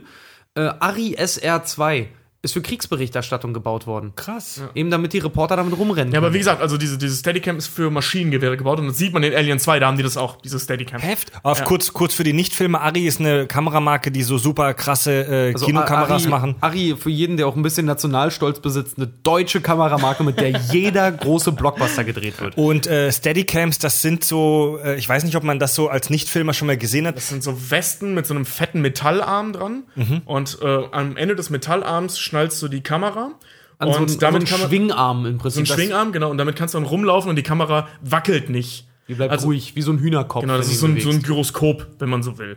Und das ist ursprünglich gebaut worden, um Maschinengewehre zu benutzen. Und jeder, der jetzt mal sehen will, wie sieht uns Steadicam aus, guckt euch Aliens an. Also Alien die Oh, Rückkehr. krass. Ja. Also dafür sind die Oder ursprünglich die- gebaut ja. worden. Ja, oder der, der Erfinder der, der Steadicam in den ersten richtigen Film, The Shining. Der Kameramann von The Shining, Kam der, auf die Idee, das umzubauen. Genau, der kam auf die Idee, das erste Mal eine Steadicam einzusetzen, um halt wirklich äh, die Protagonisten zu Fuß wackelfrei verfolgen zu können. Genau. Ohne Schienen zu legen. Ohne Schienen so, zu legen, dann genau. Der nächste Film, äh, der dritte von David Fincher, der unheimlich viele Thriller-Elemente hat. Also der, Typisch Fincher halt. Äh, typisch Fincher, der nur Thriller macht. Man kennt äh, Fincher, ne? Fight Club, äh, Verblendung, Social äh, Network. äh, Social Network. okay, das ist kein Thriller. Button, der macht, der macht nur ähm, Thriller. Sieben, also der ist halt kurz danach hat er sieben gemacht und, und ähm, kurz davor, glaube ich, nee, kurz danach auch, Ja. ähm, hier, der, der, der, der, der, der, mit den Sternkreiszeichen, Tierkreiszeichen, ähm, Tierkreiszeichen? mit dem Killer, der nie gefasst wurde. Ach Zodiac. so, Zodiac. Ja, aber stimmt, bei, Ali bei Alien 3 hast du auch nicht nur die Bedrohung durch die Xenomorphe, sondern da sind sie auf diesem Knastplaneten. Genau. Auch diese zwischenmenschliche Bedrohung, diese Spannung. Ja, du hast ganz klassische Thriller-Elemente und dann hast du diesen Französ im vierten Teil den französischen Arthouse-Regisseur, keine Ahnung, ich habe vergessen, wie sein Name war, Rassist, der ich bin, sage ich Jean-Luc Baptiste. ich weiß wirklich, der heißt wirklich irgendwie so ähnlich, aber ich, ich, weiß, ich weiß es nicht mehr. Äh, der, wie Jean-Luc Baptiste de Baguette. Portemonnaie. der ähm, ist ein französischer Autorenfilmer in der Zeit gewesen, also Autorenfilm heißt, der hat seine eigenen Drehbücher geschrieben und ähm, sehr künstlerisch angehaucht und das sieht man dem Film halt auch an, der hat im Prinzip eine Groteske erschaffen, also ein, ne, ein super surrealen Film. Stimmt, der hat auch so einen schwarzen Humor, ne? Genau. Ja. Mit so, vieles ist so mit einem Augenzwinkern. Ja. Ja. Und ähm, da gibt's so The äh, ähm, Theorie, sag ich schon, äh, Kritikerstimmen, die sagen, äh, im, sowohl im besten als auch im schlechtesten Sinne trifft da der französische Artofilm auf Hollände, äh, Hollywood-Perfektion. Auf holländische Perfektion. auf Hollywood-Perfektion. Ähm, also deswegen, viele mögen den Mashup halt auch nicht. Das wirkt teilweise leider sehr bemüht. Und auch teilweise uh, Albern. unbeabsichtigt albern. Ja. Aber es ist halt, es ist ein Experiment. Ich finde, es ist ein funktionierendes Experiment. Oh, nee, ist für mich- Oder zumindest ein durchaus gerechtfertigtes Experiment. Nee, für mich wirkte das wie gewollt und nicht gekonnt. Ähm, Finde ich eben nicht. Aber das ist, wie gesagt, das ist wirklich Geschmackssache bei dem Film. Und ähm, ja, und das, das ist so ein Ding, da leidet die Quadrilogie, Quadrilogie alleinstehend unheimlich drunter. Dass es halt kein homogenes Ja. äh, äh, äh, Konstrukt ist, sondern vier Filme mit vier verschiedenen Regisseuren in vier verschiedenen Genres Ja. mit vier verschiedenen Gestaltungsmöglichkeiten. Das Einzige, was die gemeinsam haben, ist Sigourney Weaver und den Xenomorph. Ja, also und den- selbst der sieht in Teil 3 anders Den, aus. den, den weiblichen Hammerprotagonisten. Ja, aber Ja, nur gut. geringfügig anders. Also, was, und, äh, was nee, gibt's- eine Geschichte wollte ich noch zu erzählen zu, zu, zu James Cameron. Die ist echt kurz, aber ich Letzte fand das, Geschichte. Das habe ich heute Mittag gelesen. Ich war so beeindruckt. Ähm, die Produzenten von ähm, äh, Alien haben nach Alien, Aliens. nee, nee, von Alien und Aliens, das sind die gleichen, ähm, die haben vor Aliens, als sie beschlossen haben, wir machen noch einen zweiten Teil, haben die nach einem Drehbuchautoren gesucht und haben aus irgendwelchen Gründen das Drehbuch, weil der noch nicht fertig, also noch nicht gedreht war, das Drehbuch zu Terminator in die Hand gekriegt. Fanden das voll geil und haben gesagt, sag mal, Cameron, der war ja noch niemand oder fast niemand zu der Zeit. Ähm, sag mal, kannst du uns ein Drehbuch zu Aliens schreiben, Alien 2 schreiben? Hat er gemacht, fand er geil. Dann haben die Produzenten gesagt, ey, das ist so gut, das nehmen wir. Dann hat währenddessen ähm, Cameron Terminator 1 gedreht. Dann haben die Terminator 1 gesehen und gesagt, Mensch, der ist so geil, willst du den auch inszenieren? Ja, kann ich gerne machen. Und in der Pause zwischen dem Schnitt von Terminator und dem Drehbeginn von Alien 2 hat er das Drehbuch zu Rambo 2 geschrieben. Ach so, ja. Also die in, Das so innerhalb zu Rambo geschrieben. Rambo 2. also das heißt, innerhalb von, ja, ich sag mal, fünf Jahren, die, die drei ikonischsten Filme dieser Zeit stammen alle aus der Feder von James Cameron. Krass. Keine Ahnung, wann der Typ geschlafen hat. Ja. Weil ähm, jeder, der beim Film schon mal war oder sich so Making-ofs angeguckt hat, wenn der Film abgedreht ist, beginnt eigentlich erst die Arbeit, nämlich den Film zusammenzusetzen. Aber in der Zeit hat er einfach mal das Drehbuch zu Alien 2 und Rambo 2 Ja, geschrieben. Rocky, Rocky ist von der Story her, Rocky ist in 13 Tagen entstanden. Ja. 13 Also es kann Tage. schnell gehen. Stephen King hat Carrie im, von einem Flug In einem von Maine nach Vier-Stunden-Flug geschrieben. Ja, in der von, Vier- von vier Maine nach, nach, nach, nee, nee, länger. Von, von Maine nach London. Das sind, glaube ich, sieben, acht Stunden. Ja, so. oder so. Auf jeden Fall Aber trotzdem einem in dem offenen Flug. Das Hat der Carrie. Carrie, geschrieben, sein, eins seiner bekanntesten Bücher. Ja, damit ist er groß rausgekommen. okay, gut. Äh, Ah, krasser zusammenfassend- Typ, dieser James Cameron, oder? Und Zusammenfa- ein paar Jahre später Titanic und Abgefahren. Avatar gemacht. Ich fange so mit an. Zusammenfassend, was können wir sagen zu den Alien-Filmen? Ja, guckt sie euch an. Beteiligt euch an der Diskussion. Es ist auf jeden Fall alles extrem kontrovers. Ja, genau. Die- guckt die- euch eins bis vier an, genießt die Filme und dann guckt euch die beiden neuen an und fangt an zu diskutieren. Die Xenomorphe sind, sind, die Xenomorphe gehören zu den echt ikonischsten, geilsten und albtraumhaftesten und einfach gefährlichsten Viecher, die so im Space rumfliegen. Es ist halt total geil, so auch bei diesem neuen Computerspiel Alien Isolation. So, wenn dich das Vieh erwischt, dann bist du am Arsch. So, dann geht nichts mehr. Ja, und die, die ganze, das ganze Franchise leidet aber, wie wir jetzt dargestellt haben, unter dem, unter dem Eindruck von zu vielen Köchen und von einfach zu vielen ungeklärten Fragen und von, von, von Theorien, Geschichten, äh, Fakten, die sich eigentlich nicht mehr verbinden lassen. Das macht's Also- aber auch so schön irgendwie. Ich mag diese Spekulation daran. Also Ja, das mega. mag, das ist was, was ich an dem Alien-Genre, das hassen sehr viele. Das liebe ich an dem Alien-Genre einfach. Wenn du dich über die Alien-Filme unterhältst, gibt's ganz, ganz viele Wege, die irgendwie nach Rom führen. Das Ja. finde ich geil. Das ist aber, aber ich weiß nicht, wie man das noch zusammenführen will. Also um hier ein abschließendes Bild irgendwie noch mal zu kreieren, das ging mir vorhin schon im Kopf rum. Stell dir mal vor, du hast so die, die alten Alien-Filme, du hast irgendwie so, so Schokolade mit Chili-Geschmack. Also äh, irgendwie was das so, wo du so versuchst, erstmal drauf klarzukommen. Es ist ungewohnt, es ist geheimnisvoll und Gerade wo du anfängst zu verstehen, wie es funktioniert, kommt jemand und schmeißt in den Mixer noch Zwiebeln rein, noch Knoblauch, noch äh, äh, Erdnussbutter und so weiter. Ja. Und sagt, hier ist der neue, völlig überladene, geile Ja. Schokoriegel. Probier Ja, den nein, mal. Nein, nein, er drückt es ja noch nicht zu einem Schokoriegel, sondern er kippt diesen Brei und sagt, mach was Ja, draus. Ja, genau. Und ich, ich glaube nicht, dass Ridley Scott oder irgendwer das jetzt nach den zwei neuen Filmen noch mal zu einer konsistenten Geschichte zusammenführt. Also ich glaub glaube ehrlich, nicht, dass ich das ein befriedigendes Ende Ich muss dir ganz ehrlich sagen, ich glaube persönlich auch dem Alter entsprechend, ich glaube Ridley Scott stirbt, bevor das eine Klärung irgendwo findet. Ja, aber der wird, der wird ja wahrscheinlich schon eine Klärung parat haben. Ja. Weil- glaube ich, glaube ich nicht mittlerweile. Meinst du Ach, nicht? keine Ahnung, am Ende kommt irgendwie raus, dass das Alien eigentlich Nee, das Jason hat- Voorhees ist oder Nein, nein, so. der, keine der Ahnung. letzte Satz des Buches ist, und dann erwachte Ripley in dem Schrank unter der Treppe und stellte fest, es war alles nur ein Traum. So wie Harry Potter. iTunes-Rezension. Keine neuen iTunes-Rezensionen. Oder Buh. Nee, es ist wie der Klingelton. Moment, keine neuen, keine neuen, warte mal ganz kurz. Alter, Kein- Richard, du kannst doch nicht in das, in das Ukulele-Spiel reinlabern. Ja, aus, ähm, abgesehen davon, was gibt es an dem Wort keine zu diskutieren? gar nichts. Ich wollte noch was fragen, aber gut, mach weiter. Nochmal. Jetzt weiß ich nicht mehr, was ich machen wollte. Jetzt kann ich es nicht mehr. Spielen und Hörerfeedback sagen. Hörerfeedback. äh, ja, das Hörerfeedback ähm, beginnen wir heute mit einer, mit äh, ja was ganz Besonderem und zwar wir haben ja unseren Holzpimmel, ähm, mit dem wir immer die Flaschen öffnen, ne? Und jetzt ist es so, dass dieser Holzpimmel schon ziemlich kaputt ist. Und dass der eigentlich nicht mehr wirklich funktionsfähig ist. Und ähm, ich hatte heute Nacht den total verrückten Traum, wie wäre es denn, wenn wir da was Neues bekommen würden? Nee, ich dachte, das so als Hintergrund, weißt du? Ja. Und schaut mal, ich stelle hier gerade was in die Mitte des Tisches. Das ist ein Paket. Machst du ein Video? Das hat mir unser Hörer Dennis vor ein paar Tagen geschickt. Ich konnte mich nicht zusammenreißen. Ich habe es schon mal aufgemacht, das Paket. Ähm, Richard und Tobi haben aber keine Ahnung, was da drin ist. Öffnet das Ding mal.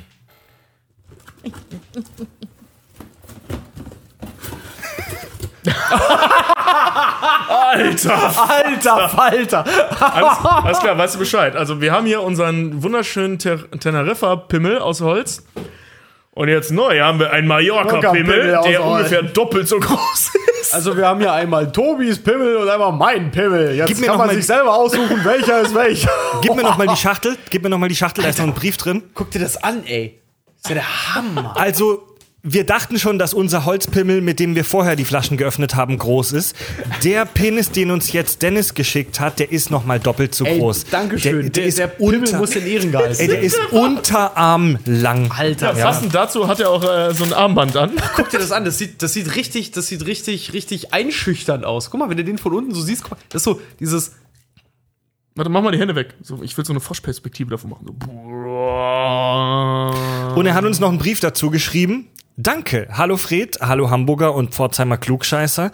Ich bin begeisterter Zuhörer eures Podcasts und muss mich einfach für jede einzelne Folge bedanken. Jede Folge ist für sich gesehen eine Bereicherung, manchmal mit Klugschiss zu angeben oder auch einfach mit Schwachsinn, den die Welt nicht braucht.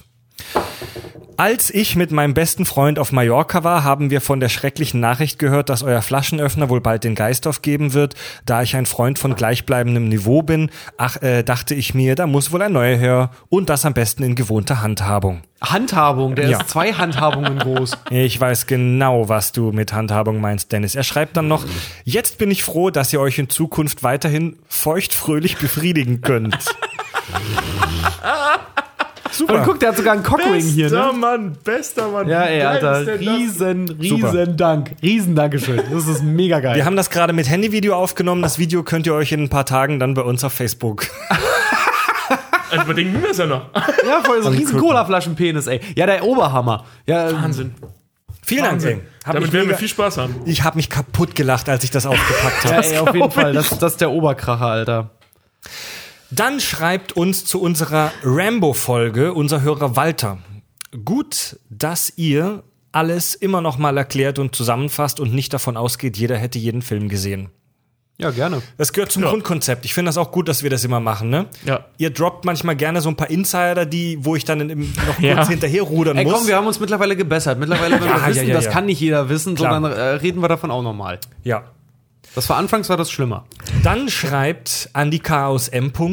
Guten Abend, die Herren. In Bezugnahme auf Ihre letzte Sendung Rambo muss ich Ihnen mitteilen, dass ich sehr überrascht war. Zuerst denkt man sich, boah, geil, Rambo, das wird cool. Doch dann entspinnen sich tiefgründige Ausführungen zum Thema Vietnamkrieg, PTBS, Guerillataktik und dergleichen, die sogar zum Nachdenken anregen. Auch der Umgangston ist sehr höflich und gepflegt. Würde nicht gelegentlich eine nette Beleidigung wie du Affe, du Pflaume, arrogante Wichser, Arsch- und Sackgesicht sowie ein Schwall deine Mutterwitze eingeworfen und das alles noch garniert mit dem ein oder anderen Rülps, der an den jungen Rick Sanchez erinnert? Morty. Könnte man fast meinen, ihr seid in der Pause erwachsen geworden. Ich hoffe nicht. Nie im Leben. Hör dir die Folge an nochmal. Nee, wir haben ziemlich viele äh, Fachbegriffe gedroppt. Also wir, sind, Oh, oh, oh. wir sind im Moment mega auf gutem Kurs, weißt du? Oh, wir sind aber- specifically deep. Er fand die Folge super, sehr informativ, ähm, zeigt, dass wir auch ernstere Themen gut rüberbringen können. Sehr schön. PS, kleine Berichtigung, die Szene, in der ein Soldat Vietnamesen aus einem Hubschrauber äh, erschießt, ist nicht aus Forrest Gump, auch nicht aus äh, Wolverine, beziehungsweise auch äh, Full Metal, Jacket. Ah, fuck. Ja, scheiße. Ja, Aber wie gesagt, die Szene gibt's auch bei X-Men Origins Wolverine. Genau, sehr ähnlich, aber ähnlich, ja. aber, Aber- an die habe ich ja. in dem Moment gedacht, ja, Mia culpa. Äh, Themenvorschlag Full Metal Jacket oder ihr haut euch mal eine Folge lang deine Mutterwitze um die Ohren und wer es schafft, am wenigsten zu lachen, gewinnt. Das fände ich cool. Wir Angst. Das klingt voll nach so einem Premium-Ding. Ja, aber Full, Full Metal Jacket wird schlimm, weil äh, jeder, der es, naja, so, wer es schon gehört, Tobi mag Stanley Kubrick nicht. Gelinde gesagt. Ja, aber Full Metal Jacket finden wir schon alle geil, oder? die, die ersten 30 Minuten, ja. Definitiv. Dann fängt er an, ein Stanley Kubrick-Film zu sein. Private Paula ist der Shit, Mann. Ja. Ich mag ihn sehr. In meinem Kinderzimmer hängt über dem Bett ein Full Metal Jacket Poster. Bei mir eine Waffe. Dann ist schreibt, so scheiße manchmal. dann schreibt Jan F. Kennedy. Hi, ihr Kacker. Wollt ihr mich eigentlich verarschen? Nein, Augenblick. Ich hab falsch angefangen. Wollt ihr uns eigentlich verarschen? 50 Folgen Kack- und Sachgeschichten und immer noch keine Alf-Folge? Das steht auf der Liste. Ihr solltet euch in Grund und Boden schämen. Ich bin mir sicher, dass der haarige Außerirdische auch in eurem Leben eine nicht unbedeutende Rolle gespielt hat. Was soll der Scheiß? Hau, haut rein mit freundlichen Grüßen, Jan F. Kennedy. Ja, so, so kann man das mit dem Gibt uns bitte Themenvorschläge natürlich auch machen. Ja, also, Ähm, das Ding Alf- ist immer schon Thema gewesen, dass wir das mal zum Thema machen. Das Ding ist halt einfach, wir haben bisher bei, so hatte ich das Gefühl, bei Alf noch nicht so einen guten Ansatzpunkt bisher gehabt. Weil einfach nur über Alf zu reden, wäre zu schade. Ich finde, Alf gibt eine ganze Menge her, worüber man eigentlich reden kann. Man muss nur finden, was halt Also wirklich. das Ding ist, wir haben uns bisher noch gar nicht an das Thema ähm, Sitcoms rangetraut. Wir sind ja auch schon mal angesprochen worden auf die streng genommen Dramedy, nicht Naja, wir Sitcom haben, Scrubs. Wir haben die Dinos Ähm, jetzt ja schon gemacht zum Beispiel. Endlich mal. Der stand auch lange. Ja, aber ja, aber es ist ja keine Sitcom, ne? Ist ja erstmal so eine Kinderserie. Aber ja, stimmt, es hat mit Sitcom-Elementen. Ähm, aber dass, dass wir ähm, dieses ganze große Thema Sitcom haben wir bisher noch nicht angefasst. Es gibt Gründe. Ähm, das erzählen wir dann vielleicht mal bei Zeiten, warum Fred und ich auch sehr viel Erfahrung im Thema Sitcom haben.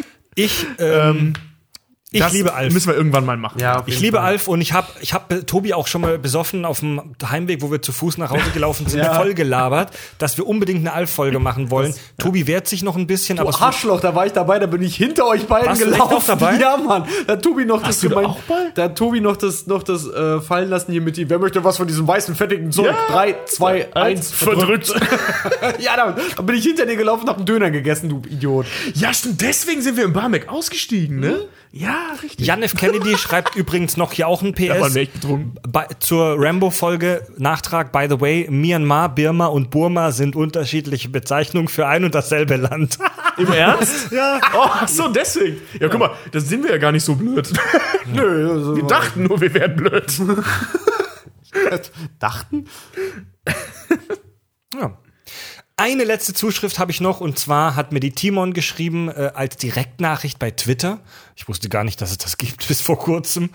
Moin, ihr Kackboons. Oh, hat sie uns als Noobs beschimpft, ja? Boons. Ja, das ist doch noch schlimmer. Ich wollte gerade sagen, ist sogar noch schlimmer. Erstmal vielen herzlichen Dank für stundenlanges Kack-Entertainment auf absolutem Klugschiss-Niveau. Ihr zaubert mir immer ein breites Grinsen ins Gesicht, wenn ich freitags abends bei meinem Schülerjob Pakete kommis kommissionieren muss. Manchmal musste ich sogar so hart lachen, dass sich mein Gegenüber gedacht haben muss, dass ich komplett einen weg habe. Das liegt auch hauptsächlich daran, dass ich absolut auf Situationskomik stehe. Ihr sorgt immer für eine ausgelassene, entspannte Stimmung. Außerdem bekomme ich jedes Mal hart Bock auf ein kühles Blondes, wenn ich euren Kackcast anschmeiße. Oh, du musst mal hier dabei sein. Ich habe selten eine Hose an beim Reden. Ihr seid mit eurem super entspannt hier. Ihr seid mit eurem Konzept definitiv einer der autistischsten. Äh, aber das, warte, aut, authentischsten Podcasts. Aber ey, das, das Wort ist so bei- beim Lesen echt super ähnlich. Ja, supergeil. Ihr seid einer der autistischsten Podcasts äh, in der deutschsprachigen Podcast-Landschaft. Vielen Dank. Oh, danke schön. Danke, danke dir, ja. Ja. Super. Ähm, er wünscht sich, er wünscht sich als Themen in der Zukunft eine, eine Podcast-Folge über die Alien-Reihe. Zum Geburtstag viel Glück. Äh, über Frauen, lachende Smiley. Über Frauen. Weinen, über nee, Frauen. Wir, wir reden nur über Dinge, die wir verstehen. Das können wir. oh, das. Oh Mann, ey. oh, das, das war völlig daneben, 50 Cent in die Macho-Kasse, ey. Aber ohne Scheiß, Mann.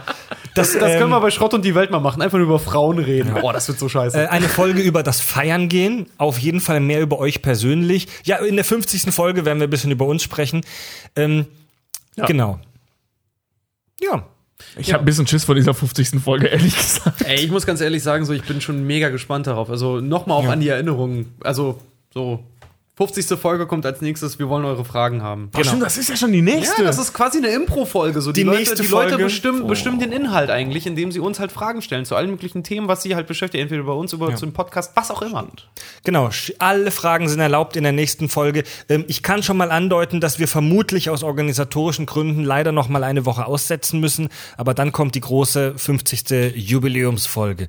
Äh, die Zuschrift von Timon ist noch nicht fertig. Er schreibt, ich warte immer noch auf den Moment, an dem die Hamburger und die Pforzheimer ähm, mit dir, Fred, zusammen eine Episode aufnehmen. Das wäre das wird übel, die. Das wäre die absolute Kak Kakalypse. Ja, dann Ja. echt. Ähm, Das wird witzig. Ja, wollen wir. Wird, da, wird noch dauern.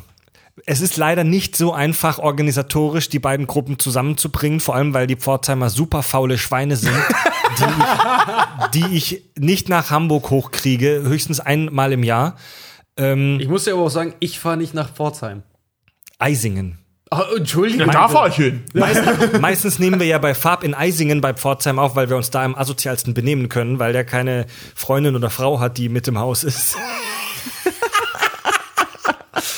Gott, ey, ja stimmt, wir kommen in ein Alter, da reden wir nicht mehr über unsere Freundinnen und, oder Geliebten, da ist es langsam Frauen. Auf unsere Frauen und Geliebten. Auf das, Das sich niemals treffen. Ruft denn in die Macho-Kasse. Auf dass die Wölfe in den Wäldern und die Frauen in unseren Betten bleiben. Wir müssen echt mal so eine, so eine, so eine, so eine, so eine, so eine Rassistenkasse, so eine Macho-Kasse und eine Arschlochkasse aufstellen. Oh, dann können wir uns Da muss Richard richtig Geld Da mitbringen. können wir uns auf jeden Fall, ja, können wir uns richtig, gerade die Rassistenkasse, können wir uns richtig, alleine der Curry-basierte Roboter, der hat dann genug Geld da reingeschmissen. Wisst ihr, worüber- zur, zur, zur Gamescom leisten. Oder Wisst zu ihr- einem. Wisst ihr, worüber wir gar nicht gesprochen haben? Das will ich jetzt aber wirklich nur ganz Mhm. fies, ganz kurz anreißen und die Hörer damit allein lassen. Ganz großes Thema Feminismus bei Alien.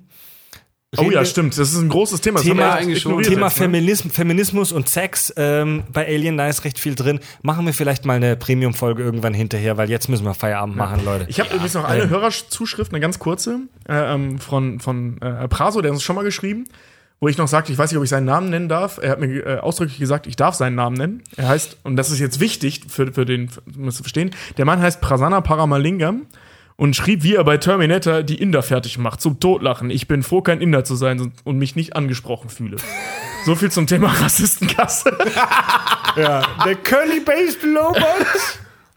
Gut, Freunde, folgt uns bei Facebook, bei Twitter, gebt uns schön Likes, kommentiert, stellt uns Fragen für die 50. Folge, gebt uns eine 5-Sterne-Bewertung bei iTunes. Wir lesen eure Rezensionen immer gerne vor. Ähm, ja, wenn ihr noch mehr Kack und Sach hören wollt, dann besucht uns bei Patreon, verlinkt auf unserer Webseite. Ab 5 Dollar könnt ihr da unseren Premium-Feed hören. Und wir gehen jetzt schlafen mit dem Xenomorph.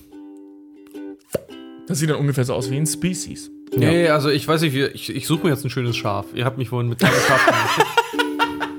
Richard ist echt ein bisschen besoffen, oder? Du guckst so ein bisschen dumm aus der bin, Wäsche. ich, bin ich wirklich. Ich habe irgendwie zwei große Bier gehabt. Ich rauche jetzt noch eine und ich glaube, dann falle ich einfach rückwärts nach unten. Ich bin, ich, bin, trinke jetzt noch ein Bier. also ich bin fast nüchtern. Ich habe nur zwei kleine getrunken. Ich hatte heute. irgendwie halt heute nur zum Mittag. Ich hatte vorhin, bevor ich hergekommen bin, ich hatte irgendwie äh, äh, hier Rührei irgendwie mit fünf Eiern, einen Leberkäse und einen Toast halt. irgendwie. Oh, danke Ich für diese Details. gegessen. Tobi, Richard und Fred sagen Tschüss.